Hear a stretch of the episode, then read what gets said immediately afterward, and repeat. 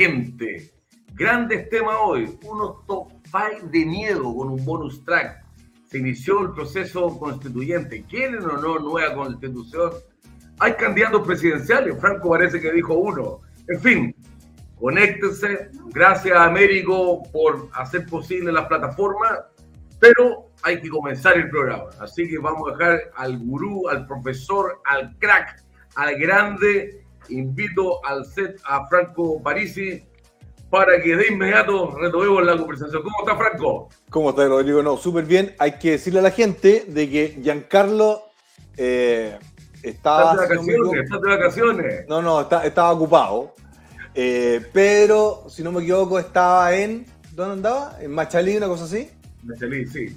Pero, y pero Juanma. Juanma todavía está de, en recuperación. ¿ah? Él está en recuperación, pero viene ya Giancarlo y Don Pietro, así que para que no nos empiecen a velar. Así que estamos muy eh, contentos con todo lo que está pasando. El PDG está creciendo fuertemente. Es el partido tema en todos lados. todos lados. Oye, pero ¿viste lo que hiciste tú, Franco? ¿Con qué? ¿Con qué? Nombraste, una candidata, un candidato presidencial. Oye, yo la escoa en todos los medios, dos días saliendo el candidato de Franco París y ya la tiene. ¿Cuál, a cuál, cuál, cuál fue? No, no la vi esa. ¿Cuál de todos fue? a la diputada Pamela Giles. Salía ahí lo- el lo que pasa- candidato de Franco París. Ah, No, lo que, pasa, lo que pasa es que no lo entienden los periodistas, como siempre quieren hacer daño. Lo Claro. que yo dije, y hoy día también salió la tercera, no sé si lo tiene por ahí Don Américo, lo que salió en la tercera, si no se lo mando. Ah, exacto, eso salió en el Dínamo. ¿De acuerdo? Ahí dice bien clarito que tenemos varios candidatos. Eh, dice, desde el PDG no descartan incluso que el jefe comunal de la Florida puede ser su carta presidencial. De hecho, viene a Estados Unidos nuestro estimado eh, alcalde Carter. Me ¿Ya va a dicen, ver que con va a él? estar- me dicen que va a estar en San Francisco y en Miami. Yo le dije que viniera para acá, para Alabama, le presentaba aquí a los alcaldes, al gobernador, etcétera, sin ningún problema. Feliz que los conocemos. Y a mí me encantaría, pero esto, para que les quede claro, me encantaría una primaria del PDG, pero tiene que primero estar en el PDG. Nosotros vamos a ir al candidato sin pacto, con ninguno de esos otros partidos. Entonces, me encantaría con el alcalde Carter, uno, Amela Giles, dos, el senador Juan Castro de El Sí. Maule, Maule. Tres, Parisi, cuatro, más los otros que digan los presidentes de regionales y el partido de la gente. Porque yo no le tengo miedo a la democracia, pero deje explicarle por qué. Mire, la, la votación más baja que tenemos nosotros es en Santiago. 4%. La señora Pamela Giles es adorada en su distrito. Adorada. ¿De acuerdo? Y además porque ella ella todavía está pegada un poco en el asunto de la dictadura, ¿de acuerdo? Entonces es muy fuerte con eso, o dicta blanda, como quieran llamarlo.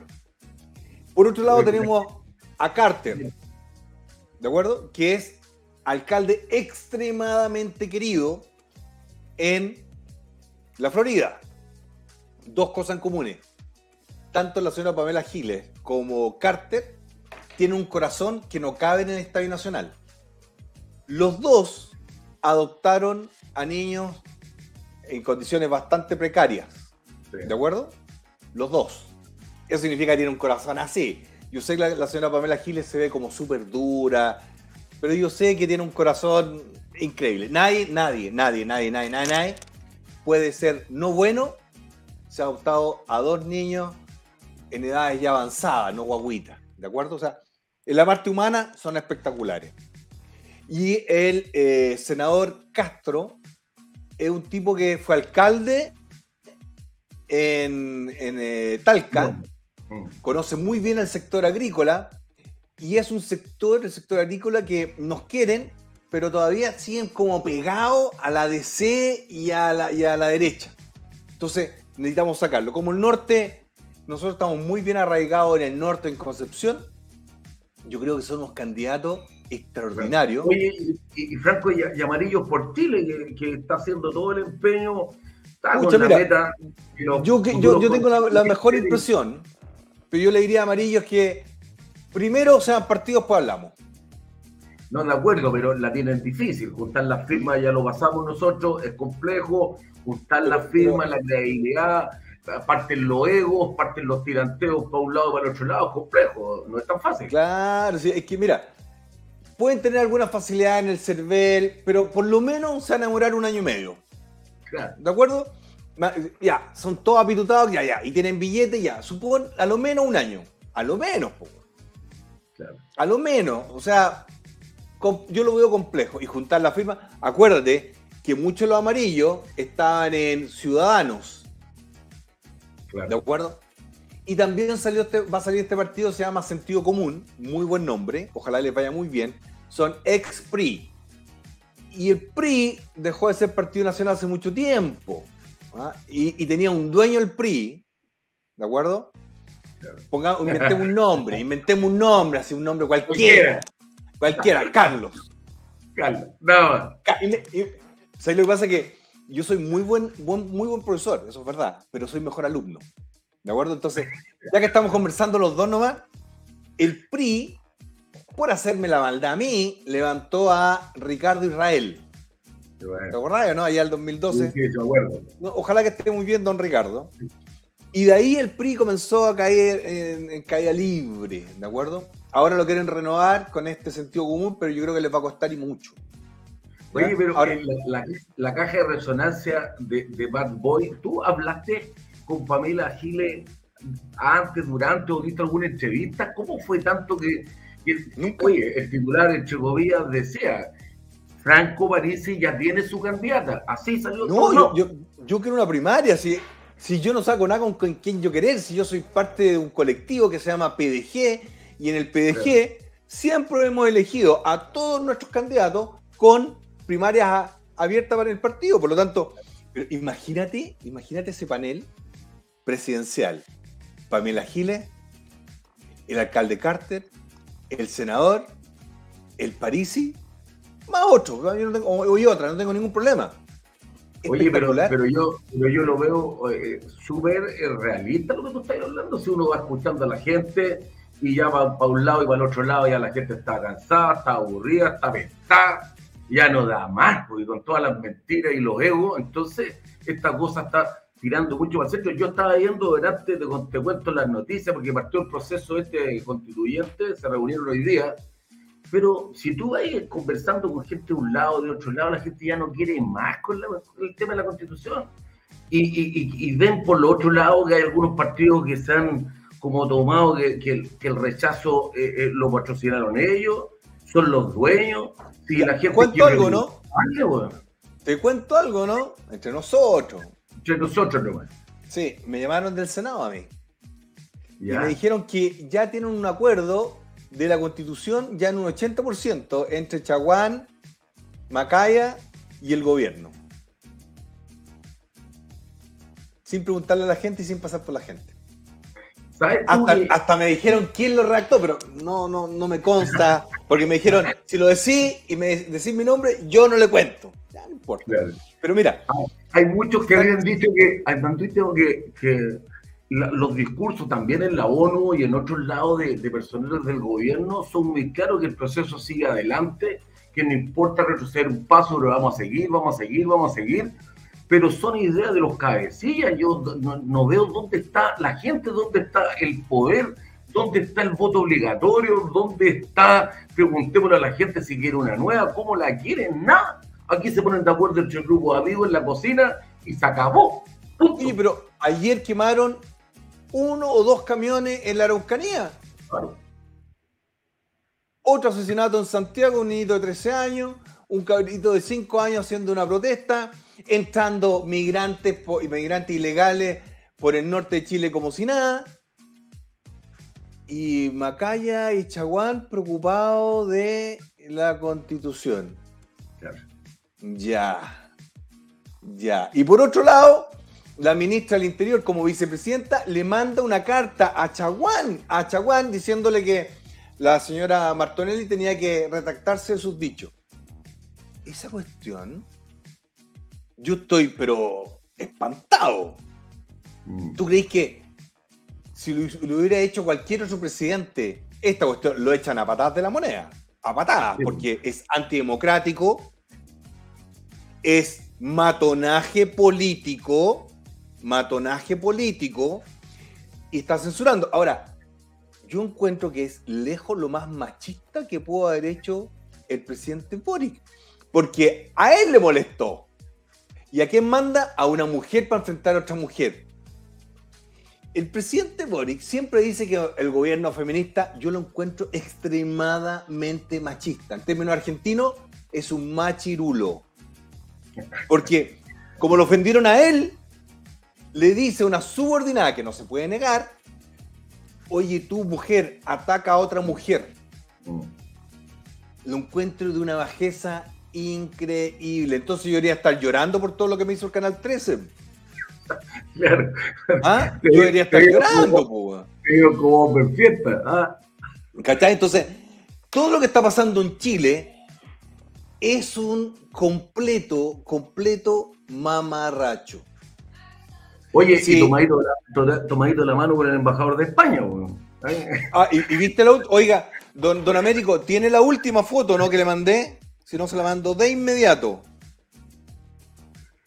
Se lo mando oye, de inmediato. A ver, otra fotito le va a mandar. Otra fotito le va a mandar que se va a caer de espalda. A ver, de quién me está. Acá está. Este. Del mismo, del mismo No, embajador. esta Otro. cuestión, esta cuestión debería ser al tiro para una acusa- acusación constitucional. Ahí se la mandé. ¿La puede poner don, don Américo? Mira esta. Vamos a verlo. Es Estamos realmente espantoso. Poder de la gente. Saludos desde Antofagasta, Arica, Concepción, Rancagua, Viña del Mar, Valparaíso. Oye, todo el mundo se conecta. Vamos a esperar esto. Noticias aquí en el programa Bad Boy. Siempre, siempre con novedades que a ti te interesan, no a las cúpulas políticas, lo que a ti te interesa, para que no te metan en el dedo. mira. La siguiente, ponga la siguiente. ¿Por qué? Mira, mira lo que ocurre. Inédito. Telier se adelanta y anuncia antes de la cadena nacional. an- antes de la cadena nacional. Y ahora. anuncia incremento del 4,2% en el presupuesto 2023. ¿Qué le pasa a este caballero? No, en en verdad, en verdad, a ver, usted fue marino, ¿cierto? Sí. Ya. ¿Qué pasa si tiene que dar un anuncio el comandante en jefe de la Armada y un general subordinado se adelanta y hace el anuncio? ¿Qué es lo que pasa con ese general? Hasta ahí no me llega, se acabó la carrera. Si no puede ser. Aquí están, están- oye, pasó lo mismo cuando fue a la reunión de la moneda. Y un día en la, en la- en la tarde eh, el presidente del Partido Comunista dice que es inaceptable, después llegamos a acuerdo y le pone condiciones y que no están dadas las condiciones para seguir el proceso. Siempre sale, es como que está esperando el punto de prensa antes que salgan las autoridades. Pero, pero esta cuestión es como, es como que eh, tu señora está embarazada, o sea, le se lo va a contar a, los- a los papás ah, y sale la vecina a decirle, hola, Felipe va a ser papá. ¿Cómo está doña Carlos? Doña Carlos, ¿qué opina de esa noticia? Oye, sí, te, te la mandé en la tarde. Oye, venía, disculpen, venía llegando de Santiago, pero acá estamos. Saludos, Rodrigo. Estaba escuchando atentamente antes de entrar acá. Y no, o sea, claramente esto ya es como la quinta vez que Telier hace lo mismo. Yo creo que nuevamente le está diciendo a Boric, aquí el que manda soy yo. Y como Gabriel no tiene mucho peso político, no acusa el golpe, sigue hablando de otra cosa. Pero, ¿te imagináis esto haciéndoselo a Lago? ¿Te imagináis No, esto no. haciéndoselo a Elwin? Por ningún motivo. Solamente. Yo tengo, yo tengo varias este caso. personas con que converso estas cosas eh, de acá en Nueva York, de- de- en Europa, los despierto tempranito ah, y lo- los molesto, pero una- un personaje que yo estimo harto eh, intelectualmente. Entonces le pregunto, pasa él, ¿ah? ¿Y qué es lo que quiere Telier? ¿De acuerdo? Porque no, me cae en la cabeza. Yo, yo fuera presidente de Telier, weón, te digo que no lo dejo entrar más en la moneda, porque claramente él es el presidente. Boric es una anécdota, una anécdota, ¿de acuerdo? Porque más encima, él dice, sí, yo le dispuse ahí al subsecretario de Desarrollo Regional. ¿Ya? Entonces me dice, uno, lo que busca es alinear a Chile con Cuba y Venezuela. Dos, ejercer hegemonía sobre Boric, es que él quiere ser como el factotum. ¿Te acordáis cuando Escalona dijo que él era el factotum y que él era el, el consiglieri de Bachelet? Bachelet lo sacó de una oreja. Ya, entonces él quiere ser el factotum y él quiere hegemonía sobre Boric. Sacar a, a Jackson y a, todo- a, todos los, a todos los otros compadres. Y mira lo que dice acá. Tres, tensar y distender sucesivamente al socialismo democrático. O sea, dejarlos locos, dejarlos... Le, le tanta varianza que no saben por dónde ir. Y cuarto, inhibir moralmente a la derecha. Y tiene toda la razón. Y controlar a las Fuerzas Armadas. Y tiene toda la razón por lo que está haciendo el subsecretario de Defensa. Pero mira, inhibir moralmente a la derecha. La derecha en Chile está completamente inmovilizada. Inmovilizada.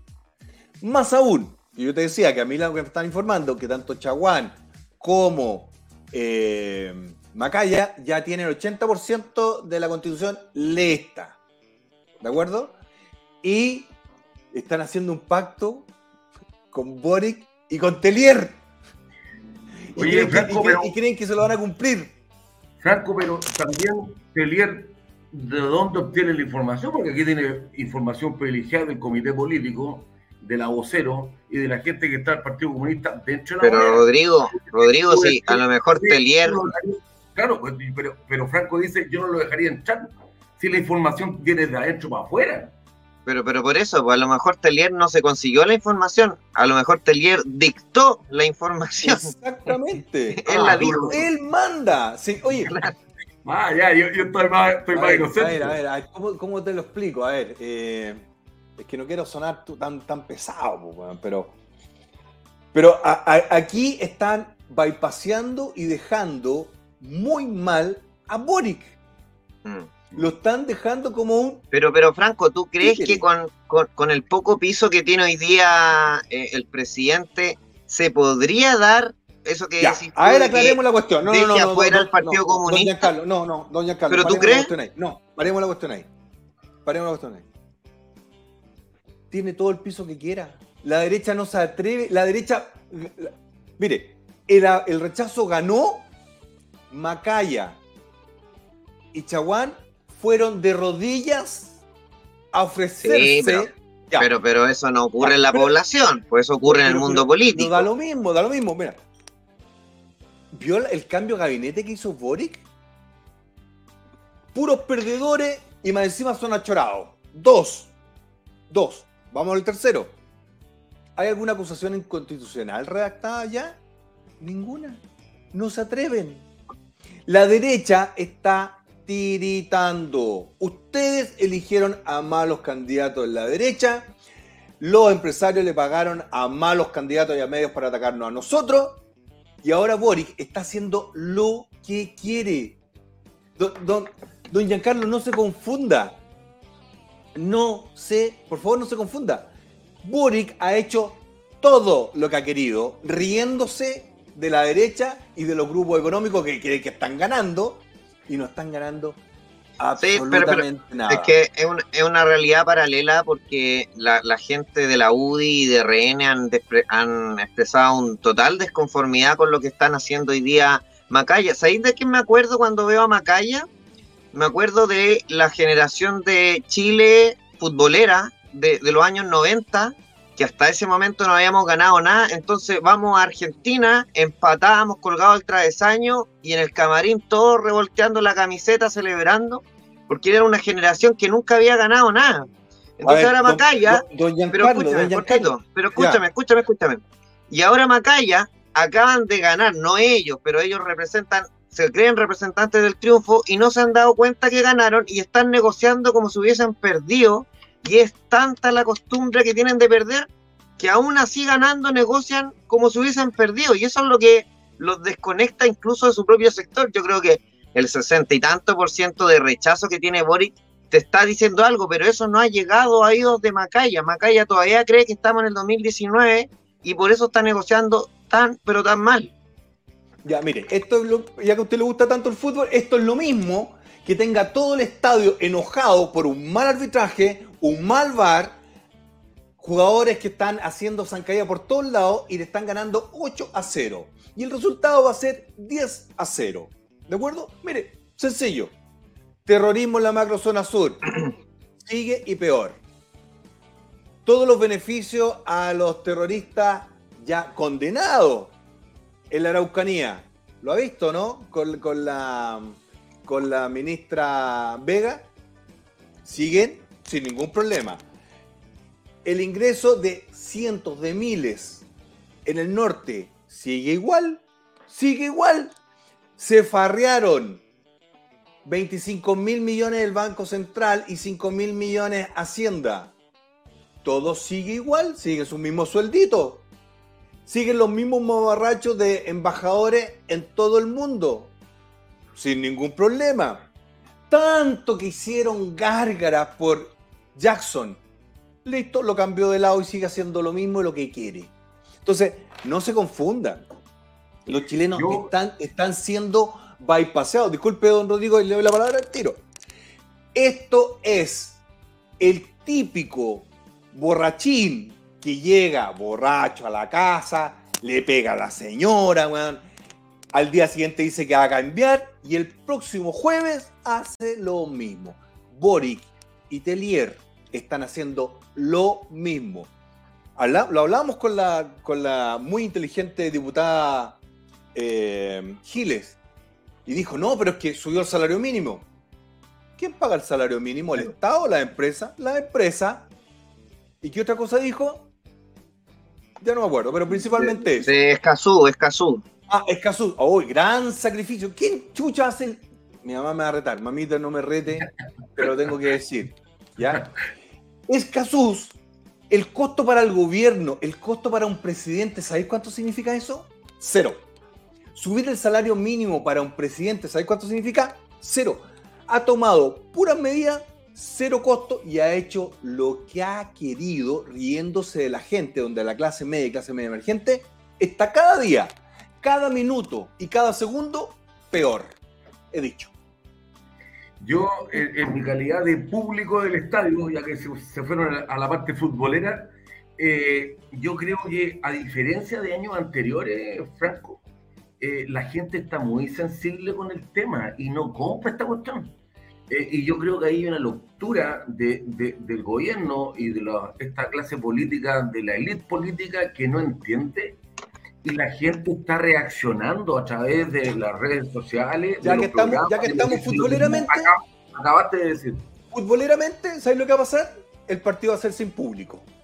Claro. Listo. Eh, eh, eh, es que quiero que la gente entienda. Sin público, igual va a tener un campeón y se va a llevar todos los premios. Van a cobrar los premios por goles, por menos goles, por etcétera, etcétera. Están cada vez más millonarios los hijitos del papá Estado. ¿De acuerdo? Y te digo, es increíble la desconexión, pero es que no les interesa no les interesa. Es como el papá o la mamá que aplaude a los niñitos del Instituto Nacional que hacen toma y tomateras. ¿Cachai? No, qué bonito lo que están haciendo. Se están embarrando el futuro, hombre. Entonces yo necesito, por favor, que la gente que nos está escuchando, yo sé que está hablando el presidente, pero ya habló el presidente Telier y ahora está hablando el vicepresidente Sí, Boric. Ya lo adelantaron. ya, ya, ya, ¿cuál es la gracia? po? Ya, ya sabía el final. ¿Ah? Ya, ya sabía el final. Matan al, al jovencito, listo. Ah, muere Spider-Man, listo, ya, ya viste la película. Entonces, yo quiero que la gente no se confunda. Lo que, que haya ganado el rechazo fue un evento. No fue el completa, la, la novela completa. Aquí le siguen metiendo goles a Chile. Firmar Escazús, cero costo. Subir el salario mínimo, cero costo. Y yo te digo, ¿cuántos chilenos se pueden comprar una casa ahora? Muy poquito. ¿Cuántas personas pueden hacer un emprendimiento en Chile? Muy poquito. ¿Cuánta gente está tranquila de ir a- al médico? Muy poquito. ¿Cuántos están tranquilos de poder salir a, a la plaza a caminar con, con su familia? Muy poquito. ¿Cuántos están pensando en el futuro en Chile? Muy poquito. Están todos pensando, me alcanza la plata para final de año. Entonces, Oye, ¿te puedo contar ¿y otra Giancarlo qué pasó, Se, Giancarlo?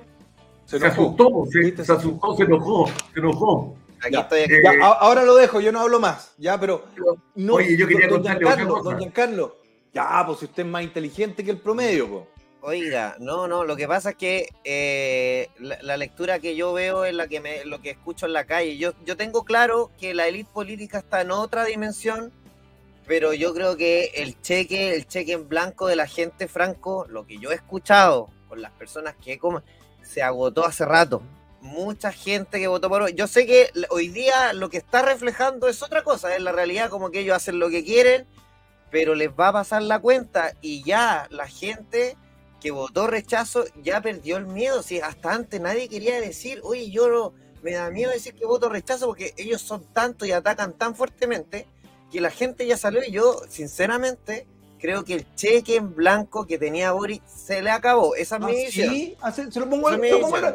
Fue, tiene tanta, tan asustado Boric, tan asustado, que manda a una mujer, la ministra Toa, a que amenace a una mujer de Renovación Nacional para que la sanciones y se retracte. Uy, sí, no, yo veo que está súper asustado. Pero le está súper sacaron la asustado. mugre. Le sacaron Y, la mugre. Pero, y, Pero es que y, seguir rayando el auto, po. seguir Y- rayando el auto va a llegar a fin de año todo chocado. y. No, si eso está pasando la Es cuenta. que, pues. es que tú no estás entendiendo que el poder por el poder es lo que buscan estos cabros. Es que yo sé, yo sé que ellos están en eso y en su mundo paralelo Bicipap ellos sienten que esto ¿Qué no les está mundo para- afectando. El- a final de mes reciben 9, 8, 10 millones Sí. de pesos. Ese Por es eso lucharon. O sea, ellos están pensando en Cancún, están pensando en Miami, están pensando en Fiji, ¿ah? y los otros con suerte están juntando las monedas para ir a Yoyeo, para ir a, To- para, para ir a Tongoy, para ir Ya, pero a... mira, cuando, cuando partió el gobierno de Boric, el, el que venía después de Boric, ¿quién era? Isque Asiche. Ella era la próxima presidenta de Chile. Te Después lo de- repito, te- pero de- te escúchame, pero No, cortito. no, es que te tengo que interrumpir. Pero ¿sabes dale, pero, pero dame un minuto. un No, minuto. porque lo El mismo presidente que venía lo después- mismo Pero, Franco, escúchame. Lo mismo ocurrió Dale un con minuto. Bachelet y Dale ¿cómo se un llama? Sí, el, el pero- galán de, ¿Y, de- y cuál fue el aporte de Bachelet hoy día en la franja? Desastre. Entró pensando que iba a cambiar la, la brújula. No, yo la veo súper complicada Bachelet. Yo la veo súper complicada. Yo la veo súper complicada en Suiza. Yo la veo. Recapitulemos, recapitulemos. Hasta hace seis meses atrás, los próximos presidentes de Chile eran Boric, Isque Asiche y Giorgio Jackson. Ya dos de ellos no existen en el mundo político y Boric siguen cobrando, van a seguir ganando platita, sí, ese es el costo, van a, van, se van a hacer millonarios, ok, pero ya no son alternativa para nadie y Boric lo que está haciendo es dejando muy mal a toda una generación completa de jóvenes que no son todos como él. Hay muchos jóvenes esforzados, preparados, y hoy día les va a costar. Las empresas van a decir, no pongo un cabro joven porque capaz que estuve igual que Boric. Y está jodiéndose toda una generación. Yo sí creo que los daños que están haciendo por su mal gobierno les va a pasar la cuenta. Ya, yo se lo, se lo re- re- Lo vamos- retruco. vamos yo se lo retruco. Bachelet tenía como hijo putativo, ¿cómo se llama este cabro? Que no era muy inteligente. Que fue ministro del Interior. El ministro del Eh, Interior anterior, el que salió. eh, El del, de- que era como el hijo putativo, ¿cómo se, cómo se llamaba Sí. este cabro? no, no está hablando de Vidal. No, PPD, No, no, un cabro no, joven. PPD que le decían el, el galán Ah, de, ya, ya, ya, ya. de Renca. El que salió, puta. Bueno, A ver, ahí- aquí ahí- que nos escriban, porque nos escriban. Que nos digan ¿cómo, cómo se llamaba? ¿Cómo se llamaba el ministro del Interior de Peñalillo, Bachelet? Peñalillo, Peñalillo. Peñalillo, Ah, Peñalillo. bueno, era Pena y Lillo, ¿te acordáis? No, este va a ser presidente. Tampoco sabía sumar, pues, bueno, recién ahora fue a hacer un doctorado, no sé si lo habrá terminado, pero bueno, como no le resultó eso, siempre tienen uno. A ver, ¿te acordáis una publicidad? Me van a echar de sexista, pero una publicidad muy buena, no me acuerdo si era Seven Up o Sprite, que salía una, una mujer diciendo al tipo, bueno, mira, nos tenemos que dar un tiempo porque en realidad yo creo que, y a lo lejos salía un tipo sacándose el buzo, haciendo precalentamiento, porque salía ese y entraba otro. Mira, el Frente Amplio va a sacar a otro candidato que va a ser, eh, va a ser, eh, eh, ¿Quién? Si los quemó a lo todos. inventan, pues si lo inventan. Tenía a Sharp en Valparaíso, a Sharp. a- Oye, eh. Américo, muéstrate la fotito de Sharp, la de hoy día, que no podemos no mostrarla. yo, no- yo, quiero, yo, quiero, yo quiero que la gente entienda que te están haciendo leso. Yo quiero que la gente entienda de que te meten el dedo en la boca y en todos lados porque tú no te das cuenta y es entendible. ¿De acuerdo? Pero estos tocayos son profesionales de ganar. Mira, y este no me puede decir que no. Ganó el rechazo, pero están haciendo todos los cambios que quieren con o sin constitución. ¿O no? Todo es lo correcto, pues. Oye, yo quería tocar otro tema que era diligente, ¿eh? que tiene que ver con el resultado de los exámenes de droga. Algo tú dijiste, eh, eh, Franco, y salieron todos malos. Entonces a mí me escribieron, porque como todos los candidatos del PDG se hicieron los exámenes de droga, yo me lo hice en un laboratorio en Corton Hair, en, Santiago. Eh, y, ahí partí viendo yo eh, el tema y pregunté la acreditación que tenía este laboratorio Corton Hair y tiene una acreditación, primero, internacional, segundo, está reconocida por el Ministerio Público. Todos los casos más de alta connotación se ven en el Cotton Hair. Y ahí uno tuve que ir, te toman tres mechones, bien, te sacan el pelo y después de, una, de un resultado y es por meses. Pero aquí, ahí me escribieron, y, y lo dejo lanzado, en que la Universidad de Chile no tiene el expertise técnico que tiene este laboratorio que además está con todas las certificaciones y que ve los casos hasta el Ministerio Público. Así que planteo eso porque me llamó la atención y como tú decís que todos somos pelotudos, lo hacen creer todo lo que quieran creer, ahora son todos, ninguno consume. Es ¿Sabes que lo los que- no se hicieron el examen son los que daban positivos y por algo no se lo hicieron. Don Pedro, bienvenido. ¿Cómo están? Buenas noches, disculpen Oiga, el atraso, eh, pero este emprendedor tiene que andar generando recursos para que su señora no le rete, así que No, igual te retar, no te preocupes. No te preocupes. Te va a retar por machista. Acabáis Claro, de- por machista, tal. Oiga, oiga, oiga, don Pedro, don Pedro, aquí tenemos una discusión, yo creo, bizantina. ¿Usted ha notado algún cambio en el presidente Boric antes y después del plebiscito o sigue haciendo lo que quiere? Bueno, Boric constantemente, lo dije ayer en Sin Filtro, eh, tiene cambios, pues volteretas día, noche, tarde, pero eh, el tipo está empecinado en tener una nueva constitución, no ha empezado a gobernar todavía, está empecinado en, en- en celebrar los 50 años del golpe para él un- es un motivo de celebración el tema de- de- de- y de conmemoración. Está totalmente rayando la papa con el tema. De verdad, yo, yo lo vuelvo a repetir, respeto la historia, pero no me interesa tu Allende, no me interesa eh, Pinochet. Quiero un nuevo Chile para que avancemos. Y definitivamente, sí, él está en la misma parada en ese aspecto, pero hay mucha voltereta de cosas que dice, después dice de otra cosa. O sea, están los videos en un montón de cosas diferentes. Con Gabriel Boric nunca se sabe con lo que va a salir el día de mañana. Pero, estábamos discutiendo si la gente todavía tiene eh, manga ancha para hacer lo que quiere o la gente ya no le está comprando a Boric. Esa Yo, no Sí, lo está no, pero- comprando, pero hace lo que mismo. Oye, mira, Franco te es que estaba, la te gente ya estaba no le diciendo que hace lo que quiere. Hace lo que Sí, quiere. pero, pero es que el, el- el estadio ya no te está comprando. Si eso No, tiene un Entonces vaya a tiene jugar un vuelito, estadio. No, tiene un no- vuelito de, de que salió electo con 4 o 5 millones de votos, pero ese vuelito se le está acabando todos los días. Y por eso es que eh, Telier le, le hacen las desconocidas que quiere, pero imagínate si se le va al Partido Comunista. Pero, absolutamente pero, pero, solo. lo que pasa es que ¿Tú que se va a ir al Partido. Comunista? En su pip vida, para que mi mamá no me rete, habían ganado tanta plata. Pedro, En su, en su vida habían ganado tanta plata, weón.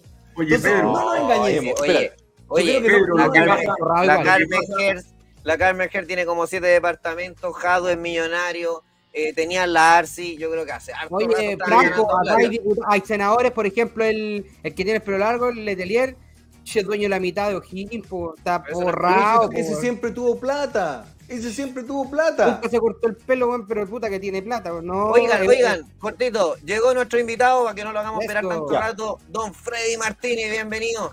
¿Cómo está? Segunda vez en Bad Boys. Hola, gusto saludarlos a todos. Giancarlo, Pedro, Rodrigo, Franco. Eh, falta Rodrigo. Oiga, don. Freddy, Gusto saludarlos. yo sé que usted está muy metido en el sur y todo. De la vez que hablamos la otra vez me dijo, no, tío, todo va a mejorar. Yo sé que usted tiene que ser optimista, don Freddy. Yo lo entiendo. Lo entiendo. lo entiendo. ¿Y qué ha cambiado? Bueno, en primer lugar yo eh, quiero hacer un saludo y no es que estemos en el sur nomás. Ayer tuvimos una tremenda reunión con todos los camioneros del norte, la macrozona norte, que van desde Santiago hasta eh, Arica, una reunión donde ellos están muy, muy cohesionados, 40 asociaciones, están trabajando muy fuerte. Un saludo especial ahí a los colegas que estuvieron en la reunión de anoche y estuvimos conectados también con la gente de Magallanes, Chiloé, la gente de la zona costa, Concepción, Talcahuano, porque los problemas y las vivencias de los camioneros eh, son a nivel nacional. Y así que un saludo para ellos y especialmente a sus familias, a sus niños que están pasando siempre por esta situación tan aberrante que significa esperar al, al esposo, a- al papá, a ver si vuelve. Si vuelve en un camión o si vuelve en un cajón. La verdad de las cosas es que Es estamos viviendo una situación que, como bien dice usted, Franco, eh, nosotros tenemos un acuerdo, hemos tenido reuniones en este intertanto, que nos juntamos la otra vez a conversar aquí con todo su equipo y hay un acuerdo el 7 de mayo que la verdad que se ha cumplido bastante poco. Tuvimos una Ya. reunión con eh, Monsalve, Lo dejo ahí, lo dejo ahí, don Freddy. dígame. 7 de mayo. ¿Cuántos camioneros han arriesgado? ¿5 de mayo? Cinco meses tenemos ya de esa Ya. fecha hasta el día. Ya, pues, don Freddy, ¿cuándo se va a enojar? No, don Eh. Freddy, mire, yo lo estimo harto. Usted es un tremendo dirigente. Tremendo, en serio, yo lo respeto. Usted es camionero, ha formado familia camionero, cuida a cada uno de sus viejos. Enójese, don Freddy. Yo- Don, yo- don Freddy, yo- yo cinco digo- meses. ¿Cuántos Mire, camiones me han quemado? mire, Discul- disculpe que le interrumpa. ¿Cuántos camiones me han quemado? más de 1500. Ya. Mire, ¿Cuántos, camioneros han tenido que ya no, le- ya no tienen seguro, don Freddy? Sí, hemos tenido reuniones con, con los seguros, con el gobierno y, no- y nosotros siempre, mire, yo tengo una frase y siempre se la digo y lo comentaba anoche con los camioneros que estaban de Arica a Punta Arena, que yo me despierto peleando y me acuesto peleando. A veces me miro al espejo y peleo conmigo mismo. Porque la verdad que estas cosas, lo poco que tenemos, que es un estado de excepción acotado en la octava nivel de las regiones. Hoy día estuvimos conversando de esto con, con las Fuerzas Armadas, producto de que se han reactivado algunas bandas en el caso del robo salmón. Estamos conectados con los amigos de Salmón Chile, que nos han cooperado muchísimo. Les mando un saludo en un estacionamiento que estamos habilitando en la puerta norte de la macrozona, en el kilómetro 518, para poder tener un poco más de tranquilidad. Porque fíjese usted que yo le decía al presidente de Punta Arenas, eh, en la reunión que vamos a tener con el subsecretario Monsalve en la delegación de la octava región, ¿qué es lo que ustedes pedirían? Un solo punto, que podamos dormir tranquilos. Porque de, de las seis horas que dormimos, dormimos solamente dos. Hoy día eh, tenemos robos en camino a San Antonio. Los camioneros del norte les pido lo mismo y me, me hacen un detalle de cosas donde me dicen se han incrementado los puntos rojos entre Santiago y Arica. Tenemos robos todos Don los Freddy, días. Don Freddy, don Freddy, oiga, don Freddy. razón, Dígame, dígame. Don Freddy, Freddy, tengo razón. Don Freddy, a mí Sí. yo quería tocar otro punto. Siempre usted se refiere eh, de los camioneros, pero usted señaló algo muy duro que a mí me llegó al corazón cuando usted habló que las familias de los camioneros están aterradas. Estamos hablando de la familia y usted lo dijo con mucha fuerza, incluso emoción. Entonces, el camionero no está solo, están las familias. ¿Qué respuesta hay a eso, don Freddy? Mire, fíjese usted que nosotros dentro del acuerdo que tenemos firmado el 7 de mayo, que es el mejor acuerdo y siempre lo destaco, que se haya firmado alguna vez entre los camioneros y el gobierno. Dos pesos aparte es que eso se cumpla a cabalidad. Tenemos dos casos emblemáticos ahí involucrados, que hubo un, suceso que reavivó todo esto, que fue el 22 de abril, donde don Ciro Palma, colega nuestro que está ahí con ustedes en Providencia, hoy día tratando de recuperarse, mover una pestaña porque está inmóvil. Su señora va a atenderlo toda la semana, a verlo para tratar de activarlo un poco. Eh, ya no se le entregaba ayuda a esa familia para que pudiera viajar la señora Romina, que le mando un tremendo saludo, Romina Polanco, sus dos niños que están hoy día en custodia, entre los abuelos y la tía. O sea, hay tres casas alteradas. Y resulta de que le dije al subsecretario y lo comentamos, mire, van a salir más rápido la ayuda a las víctimas del 28 del 18 de octubre que la ayuda a los camioneros. Y este hombre iba trabajando, no andaba dañando a nadie. Iba, y hay que tratar de ponerlo, por lo menos, a empatar un poco lo que hacía. Se le ofrecen pensiones que no tienen, ni siquiera llegan al 50% de lo que este hombre ganaba. Tenemos otro colega que en el mismo suceso tiene todo su camión baleado y ahí estamos a la espera. Se comprometieron de aquí a diciembre. Esperamos de que se Puta, pero es que, Y en el- oiga, y en este en diciembre le adelanto, el diciembre, este oiga, oiga, oiga, haga una manda a San Expedito, a Santa Claus, a... No, pues ya, ya, mire, don Fred, usted sabe que yo lo quiero darte y lo respeto, pero lo tengo que poner un poquito, un poquito lo tengo que presionar. ¿Sabes lo que pasa? Que la urgencia de lo urgente para mí es urgente. Para Boric es urgente mandarle un, un- un telegrama a Daddy Yankee, escribirse con, con cartitas de amor, con Calle 13, pura tontera. Yo, mire, yo he hablado con varios camioneros, no tienen seguro, andan asustados, tienen miedo, ya el precio del- del combustible está por las nubes, le están pagando no a 30 días, no a 60 días, le están pagando cuando Dios quiere. Entonces, yo creo que la gravedad de lo urgente no se está entendiendo. Y eso es lo que a mí me, preocupa. Y andan preocupados. No, no, no. Vamos a hablar de la constitución. Ya, hablemos de la constitución. Apliquemos el derecho que corresponde. Un estado de excepción completo en la macrozona sur y la macrozona norte para que todo chilena y chilena pueda transitar libremente, pagando un costo de tag de la, puta, de la tremenda madre. Bueno, pero eso no se habla. Y usted ya va a ser la quinta reunión que tiene con este subsecretario, que es el mismo, por suerte no se lo cambiaron, y el avance ha sido muy poco. ¿Sabes lo Don, que don pasa? Freddy, mi A pa- mí me usted, sabe, Freddy, usted sabe- usted sabe que mi, mi viejo es camionero. Sí, Yo se lo conté la otra vez. sí, Usted sabe que, que, que realmente uno de, de cabro chico uno no sabe lo que espera después en la ruta. Ya está el miedo día a día de que ni Dios lo quiera pueda ocurrir algún accidente día a día de los camioneros. Pero hoy día ese no es el miedo de las familias. El miedo de las familias si vuelven con vida porque delincuentes, porque terroristas en el norte y en el sur están atacando a los, a, a- a- a los camioneros. Y lamentablemente este presidente, que no se hace llamar presidente porque democráticamente fue así, pero no está ejerciendo su rol de presidente, hoy día no se preocupa del chileno común y corriente, menos se va a preocupar de ustedes los camioneros, porque no, muchas veces hemos visto que no ha actuado de la mejor manera con ustedes y es lamentable, es lamentable porque eh, invito, invito a Gabriel Boric que un día se suba a uno de los camiones, que acompañe al camionero en ruta, que vaya a la Araucanía, que vaya a las partes complejas del norte, que vea cómo está, pero ni siquiera ha sido capaz. Puede recorrer el mundo, pero no ha sido capaz de ir a la Araucanía. Y eso lamentablemente, don Freddy, hoy día, después de mesas de trabajo por doquier, pasan todo Chile, don Freddy. Pero, Pero no ya parecemos movilistas, pues, oiga. Ya, mira, no solamente, no, no es para usted, don Freddy, usted está haciendo un trabajo espectacular. ¿Cómo gustaría tenerlo en el Ministerio de Transporte? Puta, más, ah, funcionaría todo bien. Pero en Chile parece que somos doctores en muebles, son puras mesas. mesa para esto, mesa para esto otro, mesa para esto otro. Sí, pero pongámosle comida a la mesa, pongámosle seguridad a la mesa. Ah, se puede sentar la familia mire, yo, completa. le, yo le yo le agradezco sus buenos deseos, pero yo en el Ministerio de Transporte con algún cargo de este gobierno duraría cinco minutos. Eh, Duraría No, no, menos no, que- no, no lo estaba menos- invitando menos- a este gobierno. yo- yo- No, no, no este gobierno. que- este que gobierno, Catán, oiga, para este gobierno, Ah. para que usted esté en el Ministerio de Transporte tendría que llamarse del Grau, ser primo de Grau, hermano de Grau, amante de Grau, haber jugado la No. pelota con Grau, haberse curado con Grau o algo así. Pero, mire, yo sé que después todos me retan, pero hablemos con la verdad. ¿Sabe lo que pasa? Que tenemos puro apitutado en el gobierno y que no quieren hacer la pega. Y, y a, y a Boric no le tiembla la mano para mandarle una carta a la señora Martorelli. Que Martorelli. habló pestes de mí, habló pestes de mí, pero no importa. No importa.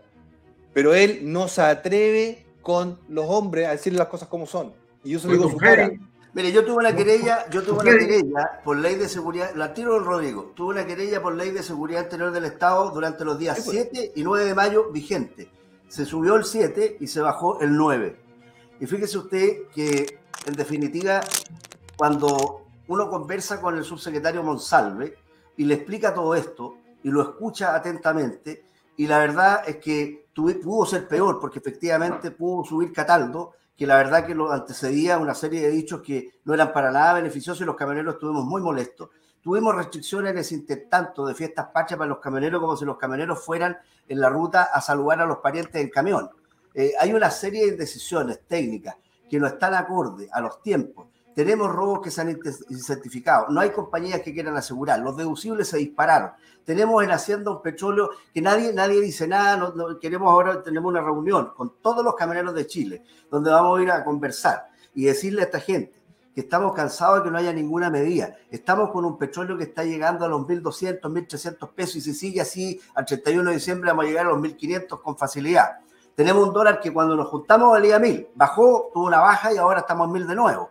Pero quisiera saber en qué parte del ministro Grau eh, eh, podemos comprar. Cuando hemos ido a Kauman a comprar repuestos de alguna comercializadora, la verdad que nos reconocen la frase de que el dólar no, no tenía nada que ver con los, con los repuestos. Entonces, aquí tenemos una desintonía total. Tenemos asesores en las reuniones con el ministro que van con acuerdos que no son los que nosotros tenemos firmados, o sea, una ridiculez del porte de una casa. El asesor del asesor del asesor, siempre hay un asesor que mete la pata. La verdad que eh, nosotros creemos que esta eh, escalada de equivocaciones lo único que hace es tener un transporte hoy día cada día más débil. Hoy día hay muchos camioneros que están al borde de la quiebra, están cambiando plata por plata. Anoche nos decían los colegas del norte que hay muchas constructoras que han quebrado, que las facturas no están siendo pagadas y dónde está el, el subsidio, la subvención, el apoyo. Sin embargo, vemos por otro lado que salen plata para indemnizar a gente que ha destruido. Entonces, eso es lo que no entendemos, eso es lo que hemos dicho de frente. Nosotros tenemos paciencia, somos respetuosos, estamos con estado de excepción,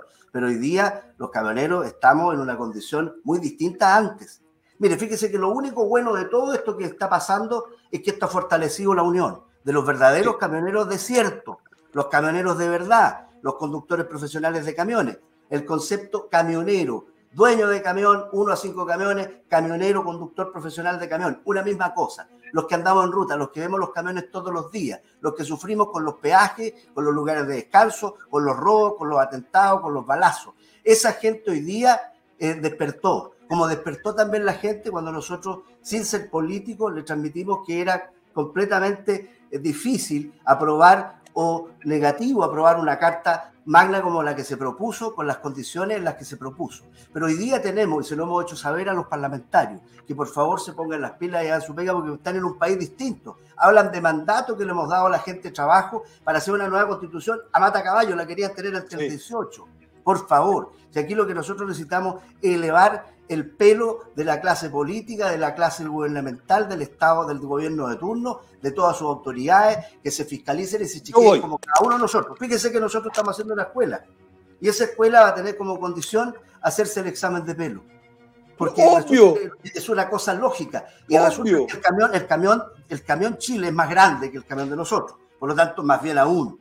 Por eso Bien. es que yo les digo de que nosotros le hemos planteado a la autoridad y hemos sido invitados por algunos parlamentarios, que nosotros, como siempre le digo a los colegas, no somos políticos ni un partido, pero interactuamos y tenemos que solicitar lo que nos sirve. Ya. Y aquí lo que la gente quiere viene del año 1891 de Balmacea para acá, con los problemas de vivienda, de salud, y se le suma la pensión y todas estas cosas. Eso son Oiga, los don Freddy, una consulta. Usted cuando ba- bajaron el paro, eh, y lo señaló usted también en la prensa, era que se iban a reunir con el ministro del Interior, o la ministra del Interior.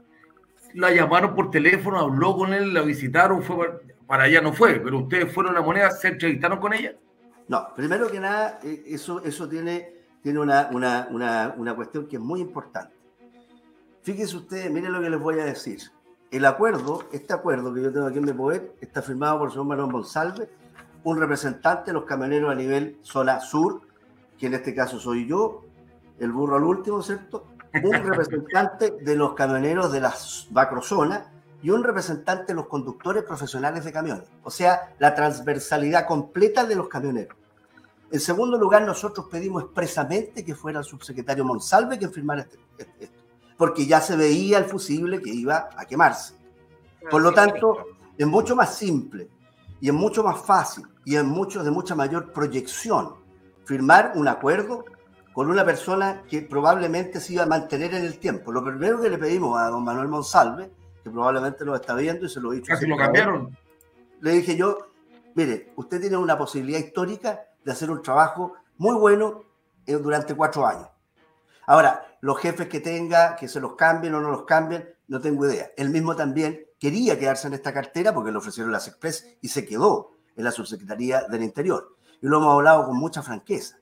Yo desconozco cuáles son las presiones internas que tiene. Yo lo que le he pedido es que este acuerdo lo cumpla. Y otra cosa muy importante a la que usted hace alusión. Él nos ofreció, me dice, don Frey, ¿quiere que protocolicemos este acuerdo en la moneda? No, le dije, no. Una de las cosas principales es la descentralización. Firmémoslo acá, en la puerta norte, donde está el conflicto. Y a mí me da exactamente igual. Y tengo colegas que nos están viendo. Pero, pero Freddy, mire, mire, mire, yo- yo- le dije, mire, firmémoslo aquí. Don Freddy, mire, yo soy hombre de resultados. A mí cuando el estudiante me decía, no, es que yo estudié mucho, tenía un dos pelado. No, es que ya tenía un dos pelado. Yo soy hombre de resultados. Con mucho respeto se lo digo, no le está resultando el negocio. Mire. eh, no- no- oiga, franco, no soy yo para decírselo, pero ¿sabes lo que pasa? Es que yo, primero, le agradezco que está acá. Porque la gente no sabe lo mal que lo pasan los camioneros. No sabe. ¿Sabe cuánto gana un camionero acá de Walmart? 100 mil dólares. 100 mil dólares. 100 mil dólares. Eso ganan. Pero bueno, acá al camionero se le respeta. Al camionero se le respeta. Tiene seguro, tiene escuela. Y por supuesto que tenemos que hacer el examen de, de droga. Por supuesto. Porque si no, el seguro se le va a ir a las nubes y puede provocar un accidente y Franco, matarse el, el desarrollo. Franco, imagináis un camionero se subleva y le dice al jefe, al patrón, oye viejo, ¿sabes que yo no me voy a hacer el examen de pelo? Lo echan, porque, bueno, que no quiero. Lo para afuera.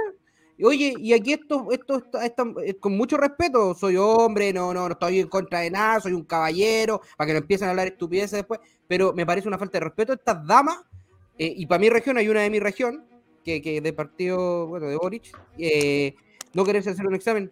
Señorita, señora, no sé, le están pagando con el sueldo de todos los chilenos lo que usted todos los meses tal vez en su vida había ganado, le están pagando su sueldo y usted no quiere demostrarle a la ciudadanía que está consciente con sus cinco sentidos, con todo, con todo, con todo el cerebro perfecto, sin, sin ninguna traba, ninguna droga, y no lo quiere hacer y le parece a usted una falta de respeto. La falta de respeto es para nosotros, porque ustedes, si lo hacen con su plata, me importa un huevo, me importa un carajo, pero lo están haciendo con el sueldo que nosotros les pagamos. La gente, el pueblo que tanto dicen querer.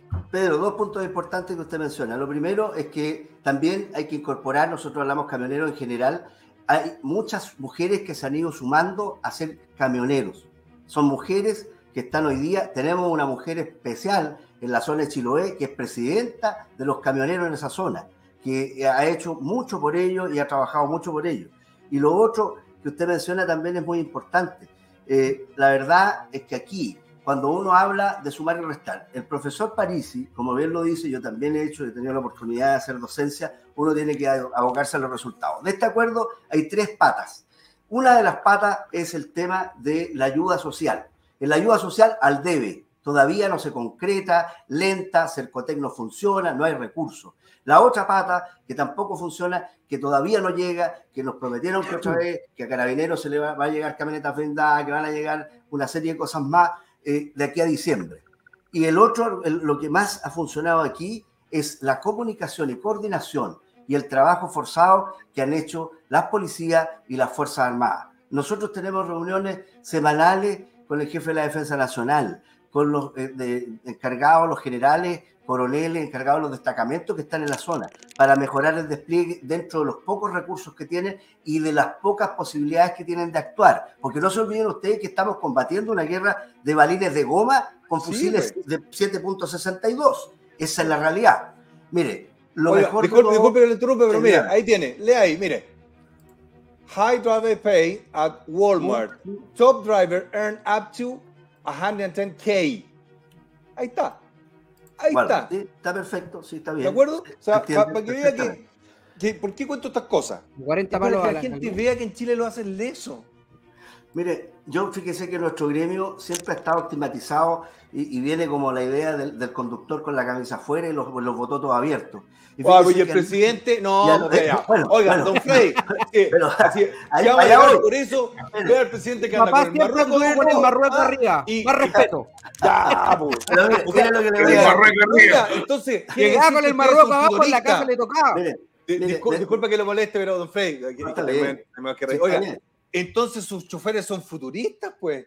mire, todo, ¿ah? todo, Son adelantados. Todo, todo camionero hoy día es un camionero que tiene un componente eh, muy, de mucha capacitación. Hoy día los camiones son electrónicos, son Euro 5, Euro 6, tienen AdBlue, vienen con componentes para descontaminar, son motores ecológicos, no tenemos nada que envidiarle a los mejores eh, transportes del mundo, no tenemos un código de transporte, fíjense que estamos trabajando con el Parlamento, con algunos parlamentarios, para aglutinar todas las leyes sueltas que andan dispersas por todos los ministerios, como les decía la otra vez, y armar un código de transporte, perfeccionarlo y actualizarlo. Le quiero mandar un saludo muy especial, mire, a Jaime Cárdenas, presidente de los Magallánicos. Son 500 camiones que hacen la ruta Chile-Chile, Santiago-Punta Arenas. Esos hombres viajan dos tercios de su viaje, 2.000 kilómetros por Argentina, Por con una legislación del año 1974. Y están Con- bastante con lo- avanzados oiga, en lograr una lo- mejor ley.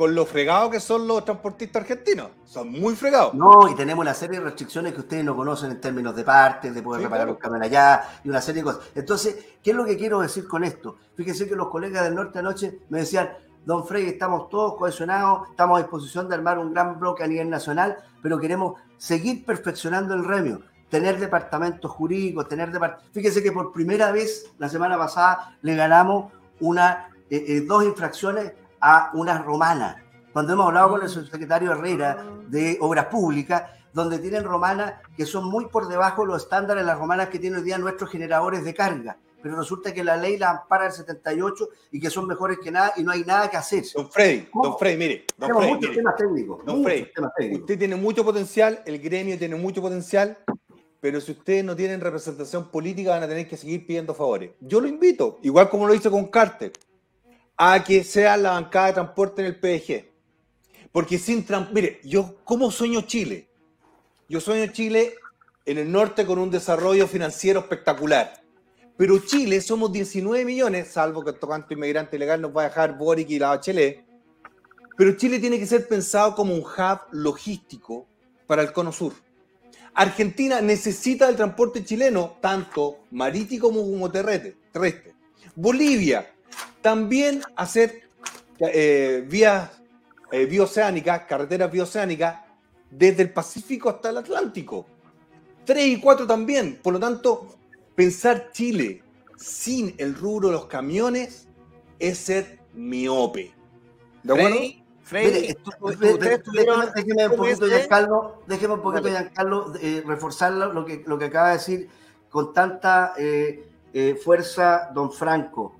Fíjese usted, le mando un saludo es- especial a nuestros colegas en la zona costa, en los puertos de la octava región, Coronel, San Vicente, Lirquén, que están en sintonía. Especialmente al colega Daniel Mesa, que ha hecho un trabajo espectacular en cuanto a lo que tiene que ver con el comercio exterior. Hoy día nosotros hemos intensificado las pasadas bioceánicas, pero tremendamente por los pasos fronterizos. Dada la condición de Argentina, ha subido muchísimo el trayecto y la, y frecuencia de camiones que vienen de, Argentina por Pinoachao, por la zona del Paso Cardenal Zamoré, hacia los puertos de la octava región. Nosotros estamos trabajando en ese tema, ellos están con una cosa bastante avanzada, con los puertos, con la aduana, con el SAC. O sea, los camioneros estamos trabajando en proponer nuevas cosas, en hacer eh, de esto algo más eficiente.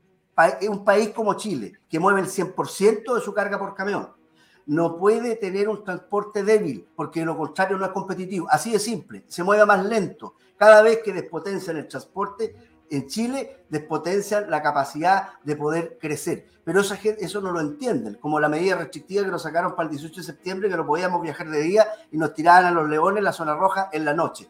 Cosas como esa que duran 10 horas, 12 horas, para que con un desgaste tremendo, ¿dónde está esa gente, esos asesores, de qué calidad son, que ni siquiera hay una conversación previa para poder... Porque no le interesa. Oiga, mire, para explicárselo a don Frey, sus asesores y su presidente y sus ministros son expertos en tomas y tomateras. Eh, un solo mensaje don Frey. Oiga, yo lo estimo un montón. Yo siempre aprendo mucho con usted. A mí, con- usted me enseñó el asunto de los robos de los eh, camiones salmoneros, pero siempre tengo en mi retina lo que le pasó a Jofa acá en Estados Unidos. Así que cuídese mucho, mucho, mucho. Y la última pregunta la tiene Sí. don Giancarlo.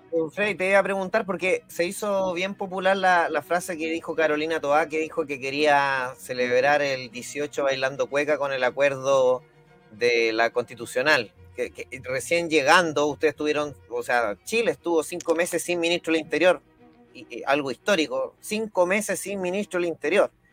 Carolina Toá la podemos criticar mucho, pero al menos tiene más, más bagaje político que Isquia. No concuerdo nada con ella esa premura que tuvo para el acuerdo constitucional que dijo casi en 10 días, arréglenme esta cuestión, obviamente nadie la pescó, todo el mundo se mató de la risa, pero llegó con ese impulso. En estos 20 días que lleva Carolina Toá, los llamó, organizó una reunión con ustedes, ahora la, van a pescar al ministro del Interior o ustedes siguen hablando con Monsalve y van a ignorar a la ministra del Interior actual? Nosotros no, tenemos- no hemos tenido ningún acercamiento, ni por parte de ella, ni por parte Pero- de nosotros, con la señora Carolina Tobá, porque nosotros justamente, como bien usted dice, hemos visto que eh, su premura y su carácter de una familia política besada eh, llegó con la idea de restituir un nuevo proceso constituyente. Y a nosotros lo que nos interesa es que, como bien dijo Rodrigo en algún minuto, es poder darle la garantía y darle una respuesta seria a la señora de los conductores, a los hijos de los conductores, que llegan a conversar cuando tenemos reuniones y nos dicen, don Freddy, esta vez mi viejo puede volver, va a ir tranquilo. Hemos cambiado del sur por el norte, del norte por el sur. Donde vamos nos atacan, no, no, no podemos dormir, no tenemos lugares de descanso, no tenemos dónde poder realmente estar seguros, ni los conductores profesionales, ni la carga, ni los camiones. Hoy día está, hay un problema, una crisis, lo estuvimos hablando con los parlamentar- parlamentarios de ustedes, no hay en lugares donde no hay eh, seguros, sencillamente no hay seguros. ¿Quién trabaja hoy día sin seguro con un crédito asociado a alguna casa bancaria? Hemos hablado con algunas compañías extranjeras para ver la posibilidad de hacer paquetes endosando otros bienes para poder que sea rentable, porque hay que entender las compañías que lo que ellos no van a trabajar para perder plata, así que cada uno tiene que tener un remanente para pagar su planilla al menos. Nosotros hoy día tenemos una situación de hacienda y eso es lo que, esa es otra carencia que hay, que es muy importante. Si nosotros tenemos una cartera, la cartera nuestra debería ser transporte, que debería ser la Y, el 8 el equipo y comunicarnos con la hacienda, comunicarnos con el interior, comunicarnos con, lo- con, con economía. Y tiene que andar como compra huevo con los distintos ministerios. conversando con todo el mundo, perdiendo el tiempo y haciendo Don, don, don Frey, mire, don, don mire, yo, yo lo quiero harto. Yo quiero mucho a los camioneros. Son extraordinarios. Acá son extraordinarios. Nunca he tenido problema con ningún camionero, nunca. Pero usted tiene la culpa. Disculpe que se lo diga así. Ustedes tienen la culpa. Ustedes tienen la culpa. En serio. Y se lo digo con, con cariño, con respeto. problema. ¿Sabes lo que pasa? Que no entienden, no entienden que el futuro de Chile pasa por la rueda de los camiones. Yo, yo me imagino Chile, yo veo un hub logístico en la zona norte, en la cuarta región, en Viña del Mar, en eh, el Maule, en Puerto Montt y en Punta Arenas. Argentina tiene que exportar, no tienen dólares. ¿Por dónde va a salir todo eso? Por Chile. Así es. Argentina no va a producir nada, la están quebrando ese país y por lo tanto nosotros vamos a tener que llevar todos los productos y no lo están viendo. Pero están viendo ¿ah? un, un presidente que anda preocupado de cuidar a su amigo en España. Están viendo un presidente que lo único que quiere es firmar porque la otra es de constitución. Y le voy a decir algo. Que dejen de mencionar a los camioneros que si ustedes paran, así fue el año 73 ya todos esos camioneros lamentablemente ya no están con nosotros tan viejitos y ya no, ya no manejan. Así Entonces, es. cada vez que la izquierda, gobernante ultraizquierda como Boric, saca a colación los camioneros, es para enrostrar lo que pasó el año 73. ¿Y sabe qué? Eso es un abuso. Eso es un abuso porque no es propositivo. Yo lo único que le digo a Don Freddy, lo vamos a invitar el próximo año. ¿Y sabe qué? Me va a contar lo mismo. Y eso ya, ya, ya basta, porque estamos perdiendo un potencial increíble en Chile por elegir a mamarracho tras mamarracho y mamarracho. Yo por eso lo invito, don Frey. Necesitamos alcaldes, gobernadores y concejales, después necesitamos diputados, senadores y un presidente. Lo que le sin puedo decir transporte, sin puedo- transporte no sé, no sé, yo me imagino Chile. yo lo encuentro, lo encuentro todas las razones lo que usted está diciendo en definitiva, pero le quiero decir algo que tiene para nosotros algo que es muy importante dentro de todo esto malo que hay. Fíjese que hoy día, a diferencia de cuando conversamos la otra vez, eh, teníamos un solo acuerdo con la macrozona sur. Hoy día tenemos una alianza con la macrozona norte. Todos los camioneros, desde Arica a Punta Arenas, hoy día estamos en un estado que tenemos, nosotros somos hombres de trabajo, que Sí, alimentamos a la familia eh, haciendo viajes entre el punto A y el punto B, se nos paga por eso y le quedamos la factura y pagamos lo que hay que pagar. Pero todo tiene su tiempo, todo tiene su límite y hoy día yo vi ayer gente que está con una situación eh, bastante creciente en cuanto a lo, a, lo que significa esperar. Nosotros tenemos paciencia, fíjense que esperamos a veces dos veces el tiempo de lo que resulta nuestro viaje. Estamos acostumbrados a esperar, pero todas las personas que esperan mucho y vuelven a esperar, se cansan y llega un momento en que está bueno ya. Entonces, nosotros hemos, eh, hemos recogido la invitación al diálogo, pero también le hemos dicho que el diálogo sin hechos concretos y sin el cumplimiento de las cosas que están firmadas, porque para poder salir de una movilización, eh, firmar un acuerdo eh, tiene una, una beligerancia y una rapidez en donde le decimos a todos que sí, pero después hay que hacer un seguimiento. Nosotros tenemos un, un acuerdo que está muy bien redactado, muy bien hecho, y la verdad de las cosas es que esperamos que se cumpla a la brevedad todo lo que está pendiente, con todos los camioneros y la gente del norte que sea observada. Recogemos y agradecemos, hay que decir lo bueno, que cuando le hablamos al señor eh, Manuel Monsalve de que nos recibiera a los camioneros del norte en conjunto con la macrozona sur, para que ellos también eh, tuvieran sus problemas, porque ellos no tienen macrozona, ellos no tienen estado de excepción, están eh, viajando así nomás, a capela. Entonces, la verdad es que eh, estamos en, una posición de precisar de cómo vamos a avanzar con una carta GAN.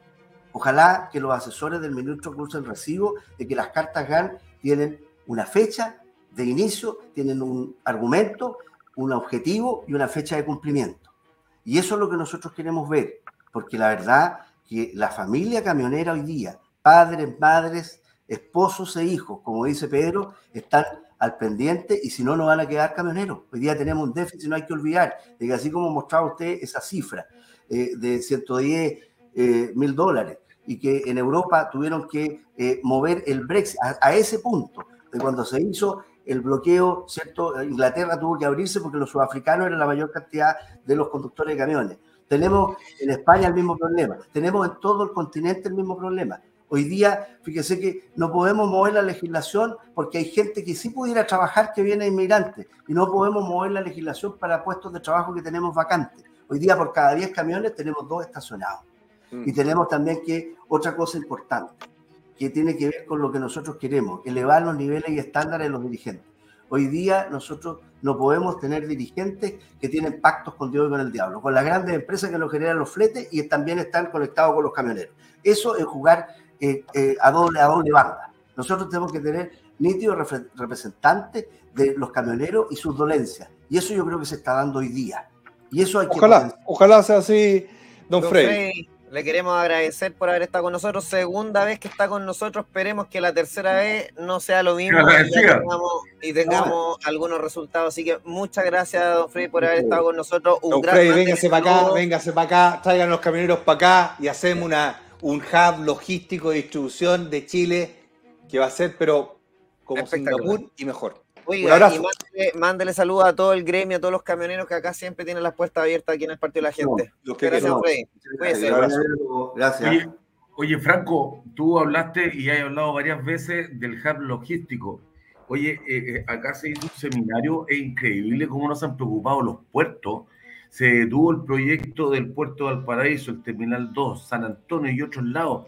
El hub logístico Perú es mucho más potente que el nuestro, entonces de repente, tú estás hablando de los camiones, pero también en la parte portuaria nos hemos ido quedando atrás, atrás, atrás, atrás. Y ahí, imagínate lo que puede pasar. Y tú ya lo dijiste el año pasado. Entre tantas otras áreas, don Rodrigo, estamos más atrasados, ni le cuento. Oiga, llegó nuestro segundo invitado, vamos a comerciales y a la vuelta lo presentamos. Eso. Don Américo.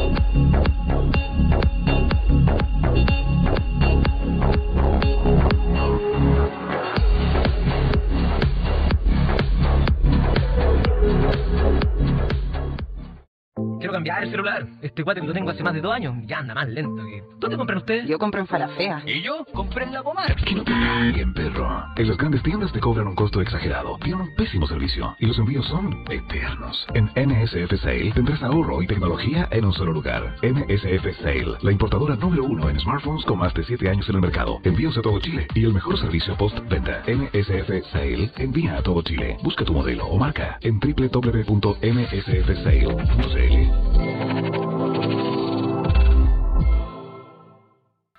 Oye, espectacular ahí nuestros auspiciadores. Mira, Ángel Álvarez fue el ganador del premio. Mira, ahí dejó su mensaje, cargadores de baterías múltiples. Me parece que le llegó, ahí le vamos a pedir la fotito, pero el sorteo que hicimos la semana pasada, ahí le llegó su premio y le pedimos a todo el mundo, nos falta muy poquito para llegar a los 100.000 suscriptores en YouTube, así que los que estén ahí, váyanse a la campanita y se empiezan a suscribir. Así que ya le damos la bienvenida a nuestro nuevo invitado, don Claudio Salinas personaje que se hizo muy famoso por la campaña del rechazo, me acuerdo que daban las conferencias lleno de micrófonos alrededor, ahí en la casa del rechazo. Bienvenido Claudio, disculpa por la demora, estamos un poquito atrasados. Muchas gracias. Estamos aquí con ustedes. No tan famoso como. Oiga, no, no tan famoso como ustedes, pero algo hicimos por ahí. No, No, muchas gracias por estar con nosotros, don Claudio. No, feliz, oiga, feliz. Oiga eh, cuéntenos un poco por qué se involucró usted en todo esto de la casa del rechazo, siendo un cabro joven con 10.000 cosas que hacer. ¿Qué es lo que, qué es lo que te movió internamente?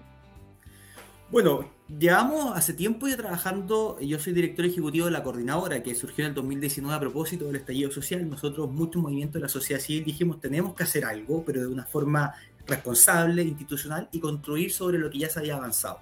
Y en ese sentido comenzamos a trabajar cuando ya comenzó la Convención Constitucional, quisimos acompañar el proceso, postulamos, con, la coordinadora tiene agrupa más de 50 organizaciones de la sociedad civil, participamos, quisimos participar en las audiencias públicas de la convención, lamentablemente postulamos a eso de casi 100 veces, dos veces solamente pudimos ingresar a la audiencia de una forma muy aleatoria, luego con las iniciativas de norma popular apoyamos más de 15 iniciativas de norma popular, más de 500.000 adhesiones y todas fueron rechazadas por la convención. Entonces dijimos, bueno, ¿qué hacemos ahora?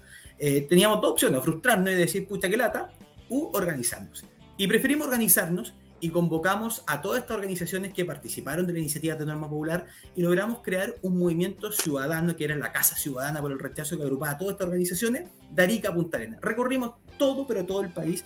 Cada agrupación se fue organizando solo, surgió luego, nos contactaron, oye, acá estamos en la quinta región, queremos sacar la Casa Ciudadana acá, se organizó en la quinta región, lo mismo pasó en el norte, lo mismo pasó en el sur, y fuimos creando una gran mayoría de ciudadanos que estaban muy interesados en participar, que no encontraban los espacios para poder participar, pero que compartían principalmente dos cosas. Uno, que esta convención no lo representaba, no lo representaba este mal proyecto de constitución que se estaba presentando y por otro lado, que querían hacer algo. Y lamentablemente no encontraron los espacios necesarios. Entonces, y, agrupaciones eh, de distintos órbitas, vale decir, pari apoderados, pymes, eh, emprendedores. Entonces, están todos agrupados dentro de la Casa Ciudadana y comenzamos a trabajar y luego fuimos tomando mucho, mucho ritmo y finalmente fuimos casi que los que estuvimos liderando la campaña desde el punto de vista de la sociedad civil eh, para la elección del 4 de septiembre. ¿ustedes no tienen arriba de ustedes algún partido político? ¿Hay algún organigrama, una estructura que ustedes dependan de alguien? Te lo pregunto desde la ignorancia completa. No lo sé, lo desconozco, ni siquiera si fuera así lo estoy poniendo en duda.